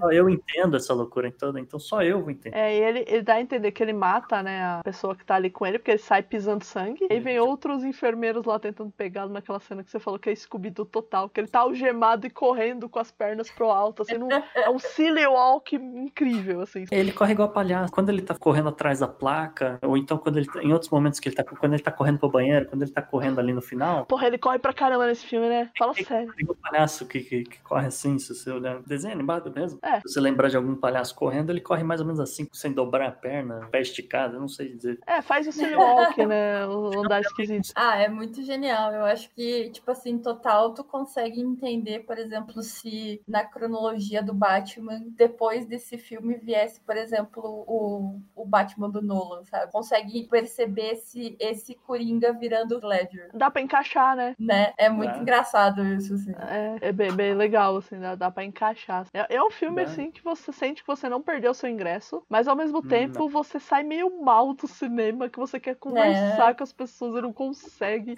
Não, a, é... a pessoa que vai prestando atenção vai sair zoada nesse filme. Ele vai te impactar. Ele vai impactar cada pessoa de um jeito, porque ele tem muita ponta solta para muita interpretação diferente. O que é, de novo, que eu volto lá no, no que eu falei. Eu tô aqui para falar de arte hoje, porque o filme é, é um pouco isso. Margem para muitas interpretações de uma obra. Vai ter gente que vai gostar, vai ter gente que vai detestar, mas a arte é isso. Uhum. é, cada, cada um vai ver de um jeito, né? E é o Coringa. O Coringa também não agrada a todo mundo. Tem gente que não suporta né? o personagem, né? Fazer o quê? Tem gente que idolatra o Coringa. É, tem gente que idolatra, né? E, meu Deus do céu. Eu gosto muito dele como agente do caos, assim. Tipo máscara, saca? Ele é muito agente do caos, assim. Ele sempre vai estar tá tentando fazer o caos e não importa se for bom ou ruim, porque para ele não existe bom ou ruim. não tem diferença, né? Não existe diferença, sabe? Então eu curto muito como agente do caos. Literalmente o Coringa é muito doido, né? É, eu gosto desses, desses uh, personagens em qualquer tipo de literatura, ou filme, ou quadrinho, a, a, assim. Agora, eu sempre vou, vou me inclinar mais para esses personagens. Então, assim, o Coringa é um personagem que eu gosto bastante. Agora, assim, deixa eu perguntar uma coisa para vocês. Esse Coringa do, do Joaquim Phoenix, ele seria um Coringa possível na vida real? Ter um cara assim? Com certeza. Não, mas o, o Batman, toda a trilogia do Batman, toda a trilogia, o caralho, toda, toda a obra do Batman em quadrinho, filme, série, etc., são coisas verossímeis. Assim. É, que, aí que tá. Por exemplo, eu não acho que o Batman seria alguma coisa verossímil, o Batman. Mas assim, o Coringa, eu percebo que pode existir alguém que se torne o Coringa. Talvez. Exatamente. Se é que já não exista e esteja em Brasília nesse momento, mas dadas as situações que a gente passa aqui, ou nos né? Estados Unidos, eu não sei o nível. né? Ou ainda lá na Europa também, né? E tem uma coisa que ele fala também, que é no começo do filme, esse mundo tá muito doido, né? Você não acha que o mundo lá fora tá meio doido? Tá meio doido. Só o mundo lá fora tá meio doido. É. Eu, acho isso genial, que assim, em todas as obras o Coringa sempre brinca muito com a loucura dele. E eu acho isso genial. Não, é incrível. Outra coisa também, que se o sistema de saúde não tivesse falido, né, ele não teria os remédios. Fizeram até um meme disso, não sei se você viu, Gustavo. Ah, eu vi. Que o meme, eu achei tão maravilhoso que ele chegando pedindo os remédios, eu preciso de mais um medicamento. Aí a assistente social, a primeira, fala assim: então você vai nesse posto aqui da, do SUS e pega o seu medicamento. Boa tarde. Aí, Uhum. Aí o outro quadrinho é fim. É, proteja o SUS.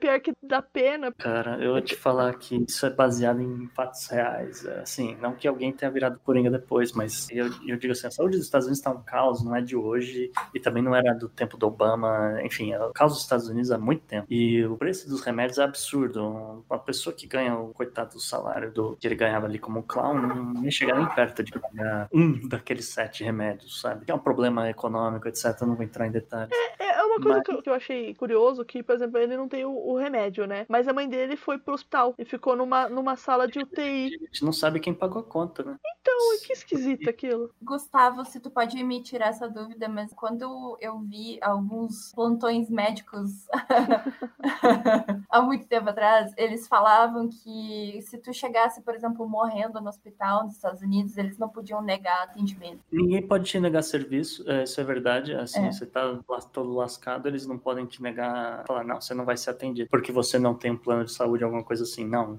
você vai ser atendido. Acontece que a conta do hospital eles vão te mandar daqui dois meses. Entende? Exato, é. é. E aí é aqueles absurdos que de vez em quando circulam na internet. Mas o tava dizendo assim, você tem, por exemplo, casos de veteranos de guerra. Ah, é verdade. O cara, o cara chega aqui e tal, e o cara tá, ainda tá meio sozinho, não tem família, não, sei lá, por N motivo. E de repente rola um corte no orçamento do Veterans Affairs, que é a secretaria uhum. que cuida de veteranos de guerra. Então, ele perde o direito de ir naquela rede pública ali de hospital que ele tem. Então, por um tempo, o cara tá sem remédio, entendeu? E são pessoas com sérios é, estresse pós-traumáticos, etc. São gente que precisa de medicação o resto da vida, entende? Sim. E, inclusive, eu, eu achei uma cena maravilhosa, uma crítica muito forte, porque não tem muito tempo atrás eu, eu tuitei que o presidente Trump mudou uma regra de como essas pessoas poderiam fazer para entrar no sistema, porque a pessoa tá tão traumatizada, tá tão no estresse, na loucura, que ela não consegue sentar por cinco minutos num computador e preencher uma ficha. Nossa. Uhum. Tem 26 mil americanos nessa situação. Caramba, é muita gente. Muita gente com problema. E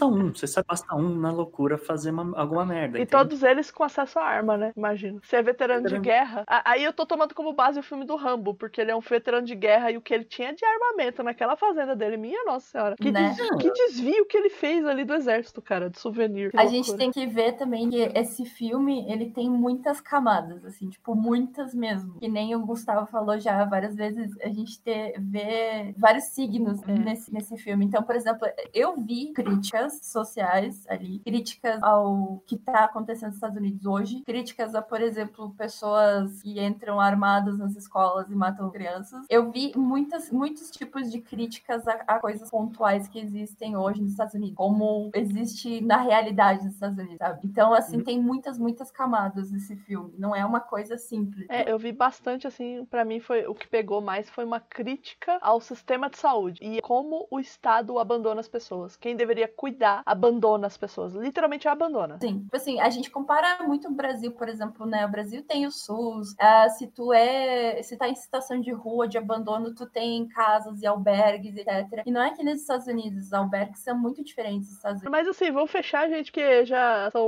1h34. São 3 horas e 23 é. de, fi de filme, de, de áudio, senão eu não vou ter nem como editar. Minha máquina vai morrer, vai fazer assim. vamos lá, gente. É muito xadrez herbal. a gente descobriu a peça, a peça do xadrez que faz o xadrez herbal. A gente descobriu o pirula do xadrez herbal. um abraço pro pirula. Ele nunca vai ouvir isso, mas. Beijo! Um beijo pro pirula. Pro xadrez também, todo mundo lá. Então tá, conclusões finais, Pris Guerreiro. Minha conclusão final é que assim, o filme é muito bom, vale a pena assistir, tem muitos gatilhos, socorro. Eu saí incomodada do filme. Eu tô incomodada até hoje. Eu não sei se eu vou querer ver de novo, de verdade, assim. Eu não sei se eu vou conseguir ver ele inteiro de novo, porque eu achei um filme muito denso, muito pesado. Não que eu fui esperando que aparecesse o Batman ou que ele fosse fazer alguma piada. Porque, por exemplo, assim, o Coringa do Heath Ledger, para mim, ele já me fez muito mal. Eu fiquei muito incomodada com aquele Coringa, por porque ele era completamente caótico. E aquilo lá me, me deixou muito angustiada. O do Jared Leto, como eu disse, como eu disse, ele para mim ele me dá medo por ele ser um coringa viável no mundo real. Eu acredito que exista realmente homens como ele, que são gangsters, que têm pessoas compradas, que fazem tráfico de mulheres, mexem com drogas, psicopatia pura. Para mim ele é muito real, uma coisa assim. Esquecer do outfit dele, aquela coisa toda espalhafatória e ridícula, mas é, um, é uma coisa real que me, me dá medo no mundo real. Mas o... mesmo o outfit ali, no, é o que eu falei, é um traficante ostentação, não é, é difícil. É, não é difícil, assim, mas eu não sei, eu acho que talvez a gente já tenha até contato com, com esse tipo de gente e a gente nem saiba, assim, porque as pessoas elas usam muitas máscaras. É, eu não contei para vocês, né, mas encontraram faz um ano, prenderam um pedófilo lá no Trump. Cara, ele era mecânico. Olha! É, e tipo assim, ele era mecânico das máquinas lá, e assim, ele era um cara calado, era educado, cumprimentava bom dia, boa tarde, boa noite, falava pouquíssimo e ele não dava nenhum sinal de ser pedófilo ou tá envolvido com rede de pedofilia, cara. E era assim, uma pessoa acima de qualquer suspeita. Então, não, não, é sério. Dá é medo, cara, dá medo. Não, eu entendo perfeitamente. Gustavo, conclusões tá... finais. A Tati virou host porque precisa dormir, né, Tati? Não, é que. Mas tudo bem, eu tô gostando, manda ver. Não. Eu Mas... gostei do filme, não, eu gostei mais do filme depois que eu parei para pensar sobre o filme. É, eu vi é, a sequência de tweets. O primeiro foi, nossa, que filme porcaria, não sei o quê. Aí passou acho que uns 20 minutos. Caramba, eu tô pensando melhor no filme, não é ruim não. Foi mais ou menos isso. Foi, foi não foi? Eu, eu, saí odiando o filme depois eu mudei de ideia. É um filme que relaciona muito com o nosso tempo, é um filme necessário. Assim, eu não esperava que fosse ser tudo isso que ele acabou sendo. É, eu chamo de arte, eu acho que cinema para mim tem que ser isso mesmo. Eu gostei muito também, a gente não falou, mas eu gostei muito da, da trilha sonora, de todas as músicas e como tudo se junta para formar essa narrativa toda. Porra, acho que o Joaquim Fênix tá de parabéns. Eu acho que a direção do filme tá muito legal também também. E aí cada um vai ter que assistir para decidir. Eu acho que a gente vai ficar falando por muito tempo sobre esse filme. O Joaquin Phoenix tem que ser estudado por esse filme, porque ele faz um trabalho maravilhoso. Eu acho que pessoas vão, falando sério, as pessoas vão parar para escrever teses sobre esse filme e vão parar para estudar o Joaquin Phoenix. Vocês é. já estavam fazendo isso com Her, que eu vou ser bem séria, eu não acho Her um filme tão lá essas coisas. Eu assisti, eu quase morri de tédio. Eu entendi a pegada, eu entendi o conceito que quis passar, mas eu acho que é um filme muito chato. Preciso ver esse filme de novo. Quando? Mas eu quero ver esse filme mais uma vez, eu quero ver, mas eu quero ver aqui em casa, de boa, um dia mais tranquilo e, e para poder pausar o filme e ver. Então tinha aquele detalhe que eu não vi, entendeu? Uma curiosidade sobre o diretor, ele é o diretor do filme Se Beber Não Case, gente. Sim, de um hangover aqui, pelo menos. Fez, ele fez os três, se eu não me engano. Fez os três. E ele só fez filme de comédia. Só fez filme de comédia. Ele pulou de um extremo pro outro da ferradura, cara. É muito louco isso. Depende, é isso que eu tô tentando ah. falar. Esse cara é especialista em comédia, entendeu? Ele, ele entende uhum. de história de comédia e, e ele entende de estrutura de narrativa, pelo que a gente viu nesse filme. Todd Phillips. E além de diretor, ele é o roteirista, né? Ele fez uma comédia clássica dantesca nesse sentido, entendeu? É a especialidade dele. E isso é muito legal. Bacana que tem um cara assim, hoje em Hollywood, com, com o poder que ele tem agora, que ele fez um filme de muito sucesso. Afinal de contas, né? Se depender do Scorsese, ninguém mais faz filme de herói, de vilão, de nada, né? Ninguém faz mais filme que dá dinheiro, é isso. Não que os filmes do Scorsese sejam ruins, são muito bons. Eu não lembro de nenhum agora, por exemplo. Mas... Eu não. Assim, ó, vou falar. Você, a polêmica, denúncia, não gosto do Scorsese nem dos filmes dele. Ah, não, ó, tem um filme dele que eu gosto, hein? Puta, que droga. Eu não posso nem falar tão mal assim. Mas é um filme. Não, eu não gosto. Mas assim, é um filme muito arrastado, apesar disso. É, chama uhum. Silêncio, Silence, que é com o Adam Driver, o Homem-Aranha lá, o Garfield. Andrew Garfield. E olha, o Andrew Garfield tá sensacional. O Adam Driver ele faz uma ponta no filme. É um padre português que fala inglês, cara. Tipo, mas assim, ele tá magríssimo no filme. Não sei porquê, eu acho que ele quis mostrar serviço, ele ficou muito magro no filme, que dá dó. E o Andrew Garfield, mas ele tá sensacional. É muito bom. É engraçado, filme. ouvinte, se vocês não sabem, a Pris é hétero e ela gosta muito do Adam Driver. Obrigada. Eu não sei se você sabe, Gustavo, mas eu recebi umas perguntas estranhas no Curious Cat perguntando se eu era lésbica e se eu tinha certeza que não era. Quando eu respondi, não, sou hétero. Aí perguntaram em seguida, mas você não é bi? Tem certeza? Eu não tenho certeza, eu sou hétero. Mas é que foi assim, tipo, uma semana Foi uma semana.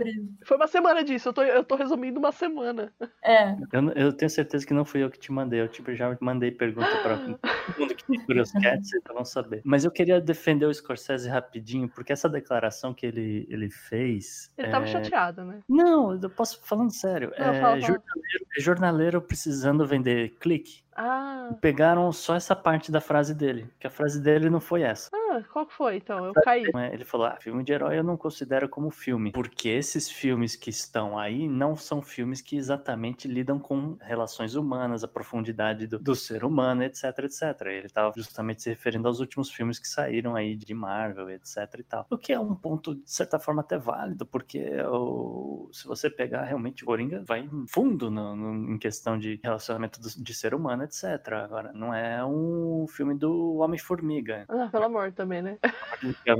Comparar comédia com comédia. então compara o Thor, poxa, porque o Thor também é comédia. É, tá bom, pode ser o Thor também, mas, mas vocês entenderam o que eu quis dizer. Não, né? entendi. Ele queria uma coisa mais profunda e densa, e o filme de herói é raso demais pra ele, é isso. É, é que é pra isso, mim. É, é que pra mim ele tá julgando o filme de herói que pra, é entretenimento, sabe? Aí pegaram ele pra Cristo e falaram: olha, ele não gosta de filme de herói, tá vendo? Vendo como ele é? Não, é para mim ele é simplesmente um dinossauro, assim, sabe? Que ele tá preso naquela era de ouro do, do, do, do cinema americano, Mas, assim, sabe? Então... Ele faz parte de uma geração que mudou o cinema e ouviu esse mesmo tipo de crítica. Olha, é cinema... muito louco, né? Então ele tá fazendo de novo, meio que desafiando a próxima geração. É igual o Spielberg diz: olha, esses Netflix aí da vida, isso aí não é filme, pra mim também não faz. Mas aí vem o Todd Phillips e dá na cara dele. Eu acho, porra, e com direito direito a tesoura de nariz. cortou o nariz dele, cortou o nariz do Scorsese. E Tati, qual que é a sua consideração final, Tati? O que você acha do filme? Olha, desculpa, eu... Gustavo, você terminou sua consideração final? Terminei. Eu, ah, então tá. assim, tá. filme que eu quero ver de novo e, e, com mais calma e podendo pausar, porque eu preciso pegar os detalhes e tomar um fôlego. Eu ver esse filme no cinema. Nossa, é uma paulada. Não dá pra você comer pipoca ver esse filme. Cara, eu, não, eu nem peguei pipoca. Eu fui ainda de estômago vazio, que foi a melhor coisa que eu fiz. É, então, assim, a minha consideração final é: eu não gosto muito de assistir coisas no cinema, mas eu prefiro assistir na, no conforto da minha casa, onde eu posso pensar e discutir com as pessoas, porque eu falo muito. E, sim, é verdade, o, o Mika tá aí pra provar. É, Mika é meu marido. Outra coisa que eu não vi o filme, eu vi ele por resenhas o grande segredo foi revelado, gente. Eu queria Exatamente. fazer um, uma surpresa, assim, um festim, né? O grande segredo. Conta pra gente, Tati, o grande segredo. Mas agora você já revelou, então vamos Exatamente. Lá. Eu não vi o filme inteiro. Eu vi ele por resenhas, reviews, vídeos no YouTube, todos os tipos de comentários que foram feitos em cima, podcasts, etc. Então eu fiquei, desde que foi lançado o filme, eu fiquei em cima de resenhas e essas coisas e podcasts e, e me alimentei disso. De, desde que eu te falei, né, que a gente ia gravar, né, na verdade. Desde que tu me falou que ia gravar. Agora, Gustavo, seja honesto. E se, o, e se o ouvinte do Sem Foco ficou chocado com esse plot twist, eu vou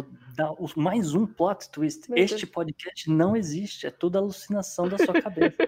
Boa noite. Cuidado que ele pode não existir mesmo, porque o arquivo tá gigante. E o computador Durma com essa. E o computador não... Mas assim, Gustavo, você percebeu que ela não tinha visto o filme? Não, eu não. Porque eu... eu sabia que ela não tinha visto o filme, mas eu fiquei em dúvida se ela nesse. Tipo, eu pensei assim, ah, ela deve ter visto, porque tava tão em cima. Não, eu não vi, mas ela falou, é, não, porque eu fiz, fiz, fiz a pesquisa do negócio risada, eu realmente me pegou de surpresa. Parabéns. É, obrigada. É assim que a gente, a gente sobrevive na sociedade. Que lição. Então, é, é dando uma de coringa. Se a, se a, Tati borrar o batom, eu vou ficar preocupada. O cabelo verde eu já tenho. Eu só não tenho batom vermelho. Não, mas assim, eu acho que esse filme não é para todo mundo. Óbvio que vão ter haters, vão ter lovers, né? Então, tirando isso, ele realmente é, que nem o Gustavo falou, ele é uma obra de arte. Não dá para tirar uh, o mérito dele, por dizer, ah, é só um filme de incel, ou, ou descaracterizar ele, ah, ele descaracterizou o Coringa original blá blá blá blá, não é um, não, não serve. Então, então o pessoal diminui o filme. Ah, não é um remake de Taxi Driver. É, ah, é qualquer outro filme, só que decidiram por último ser um filme do Coringa e aí foi se chamado Joker, mas se não não houvesse Arkham Asylum ou Gotham mencionado, não seria o filme do Coringa. Eu acho que isso é meio errado e quem lê esse tipo de, de coisa uh, vê isso no filme, não viu o filme direito. Então, teria teria que ver de novo. Eu vou ver provavelmente umas duas ou três vezes para conseguir digerir bastante. E eu não vou ver, tipo, direto. Mas me, conhecendo, eu sei que eu vou, eu vou ver direto. É, isso que você falou é interessante porque eu fiquei pensando nisso que se não fosse um filme do Coringa, poderia ser o um filme de um cara atormentado que tem uma virada e é levado a fazer outra coisa. Para mim cabe isso, sabe? Mas, Mas... a graça. É, então, exatamente, assim, a graça. Não, é uma história, uma história de um cara que era é. Palhaço é... em Nova York.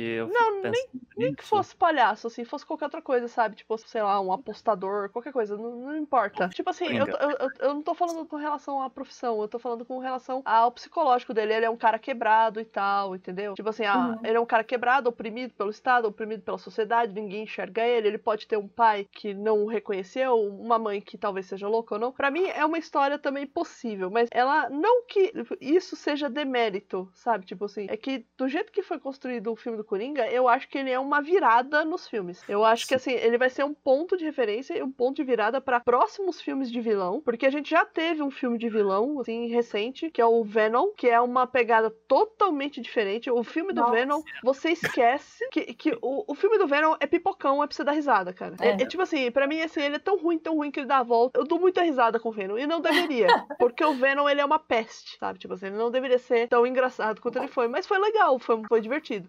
Mas assim, eu acho que pros próximos filmes de vilão, eles vão se basear muito no que foi esse Coringa. Eu quero ver um filme da Legião do Mal. Nossa, agora. eu não conheço a Legião do Mal. É, é, é quando você junta o Lex Luthor, o Coringa. Ah! Ah, pra mim é, é Liga da Injustiça, tipo. Outra coisa. Não, é Legião do Mal é, é quando você. Não é o Dark Legion. Não, não, é, é, é Doom. Legion of ah! Doom. Tá, tá, tá, tá, tá. Agora para mim faz sentido. Mas eu suspeito que com esse Coringa você abre as portas para fazer filmes de origem dos grandes vilões da Marvel. Inclusive de um Lex Luthor decente, que a gente não tem um Lex Luthor há muito tempo. Para mim, o último Lex Luthor foi aquele do Smallville, cara, que aquele lá era bom. Eu gostava dele. O Rosenbaum lá, esqueci o nome dele. Que Sim. Pra... Ah, pra mim, eu Sim. não gostava de Smallville. Eu assistia por causa do Lex Luthor, que eu achava ele muito massa. E o pai dele era morte. É, o pai dele era terrível, cara. Eu odiava ele. O pai dele fez um fez um seriado que ele era a morte. Meu era Deus. muito legal. Tem Mas depois, depois, que o Lex Luthor virou juiz do Supremo Tribunal Federal, nunca mais. Sabe um vilão que seria que eu acho que seria irado se eles fizessem assim mesmo, assim, que é um dos vilões que eu mais gosto, assim, quando, que é o Brainiac. Ah. É um excelente exemplo para um filme, filme de origem. É, então, eu acho que hoje em dia já dá para fazer e tem bastante tecnologia para isso. Claro que eu acho que tá, tenderia a ser um pouco Matrix, mas eu acho que ia ser bem legal, ia ser divertido. Ia dar muito é, medo. Nessa pegada do Coringa, um pinguim novo seria interessantíssimo. É. Ai, pinguim! Ou, ou, então um charada decente, né? Também podiam fazer um charada sinistrão. Assim, dá, daria para fazer também. Mas assim, gente, vamos encerrar. Vamos dar tchau pra todo mundo, que são. Jesus. 3 horas e 43. Peraí, calma aí, calma aí, calma aí, calma aí, calma aí. Batemos o recorde de bruto. 3 horas. É... 3 horas e 43. Segura MDM, a gente tá chegando. xadrez verbal. É, parabéns aí. Passamos xadrez verbal já, cara. Já estamos num xadrez verbal especial. E se cuida pirula. Se cuida pirula também, é isso aí. A gente tá chegando. Nossa. A gente, a gente tá chegando, meu computador provavelmente morrendo. E é isso, a gente. O meu também. Obrigada, Gustavo, pela sua participação. Eu quero te convidar mais vezes pra gente conversar aí. Talvez não tanto tempo assim, mas. E se o celular tá com problema? se o celular também tá com problema. Mas a, a, a gente. É a maldição do Coringa. A maldição do Coringa. A gente chama aí. Obrigada, Por ficar aqui até as duas da manhã. Imagina. Não sei se você vai fazer home office amanhã, mas se puder, faça, porque. Não. Tamo junto então na pegada aí. Né? É nóis. É nóis. Daqui então... a algumas horas teremos que levantar e trabalhar como é. bons assalariados capitalistas. Então é isso, gente. Tchau pra todo mundo aí. Tchau, tchau, tchau, tchau. Preço Guerreiros Luta, Liga. Lutem contra o capitalismo. É, lutem, lutem pelo capitalismo, é isso aí. Contra? Contra, pelo capitalismo, contra. Meia lua pra frente, pra baixo, pra cima. E o caos é uma escada, já diria Mindinho. É isso aí, gente. Pris Guerreiros Liga e rock off. Tchau. Tchau. Este podcast foi editado por Pris Guerreiro e contou com a participação especial de Gustavo Rebelo e da queridíssima Tati Chad Godzilla Trevoso. Espero que vocês tenham gostado e se divertido bastante com essa nossa pequena análise sobre o grande filme do Coringa. Mentira, gente, a análise foi bem grande mesmo. A gente terminou de gravar umas três da manhã, todo mundo cansado. E esse recadinho aqui é só para agradecer mesmo o Gustavo e a Tati por terem ficado aí discutindo comigo esse filme. E vamos torcer pro Joaquim levar o Oscar. Eu acho que ele leva. Ele já levou todos os prêmios até agora. Eu tô gravando esse recado no dia 8, à meia-noite e 49. Então eu acho que ele leva. E merecidamente. Um abraço para vocês aí e até o próximo Sem Focos. Que desliga aí, rock off.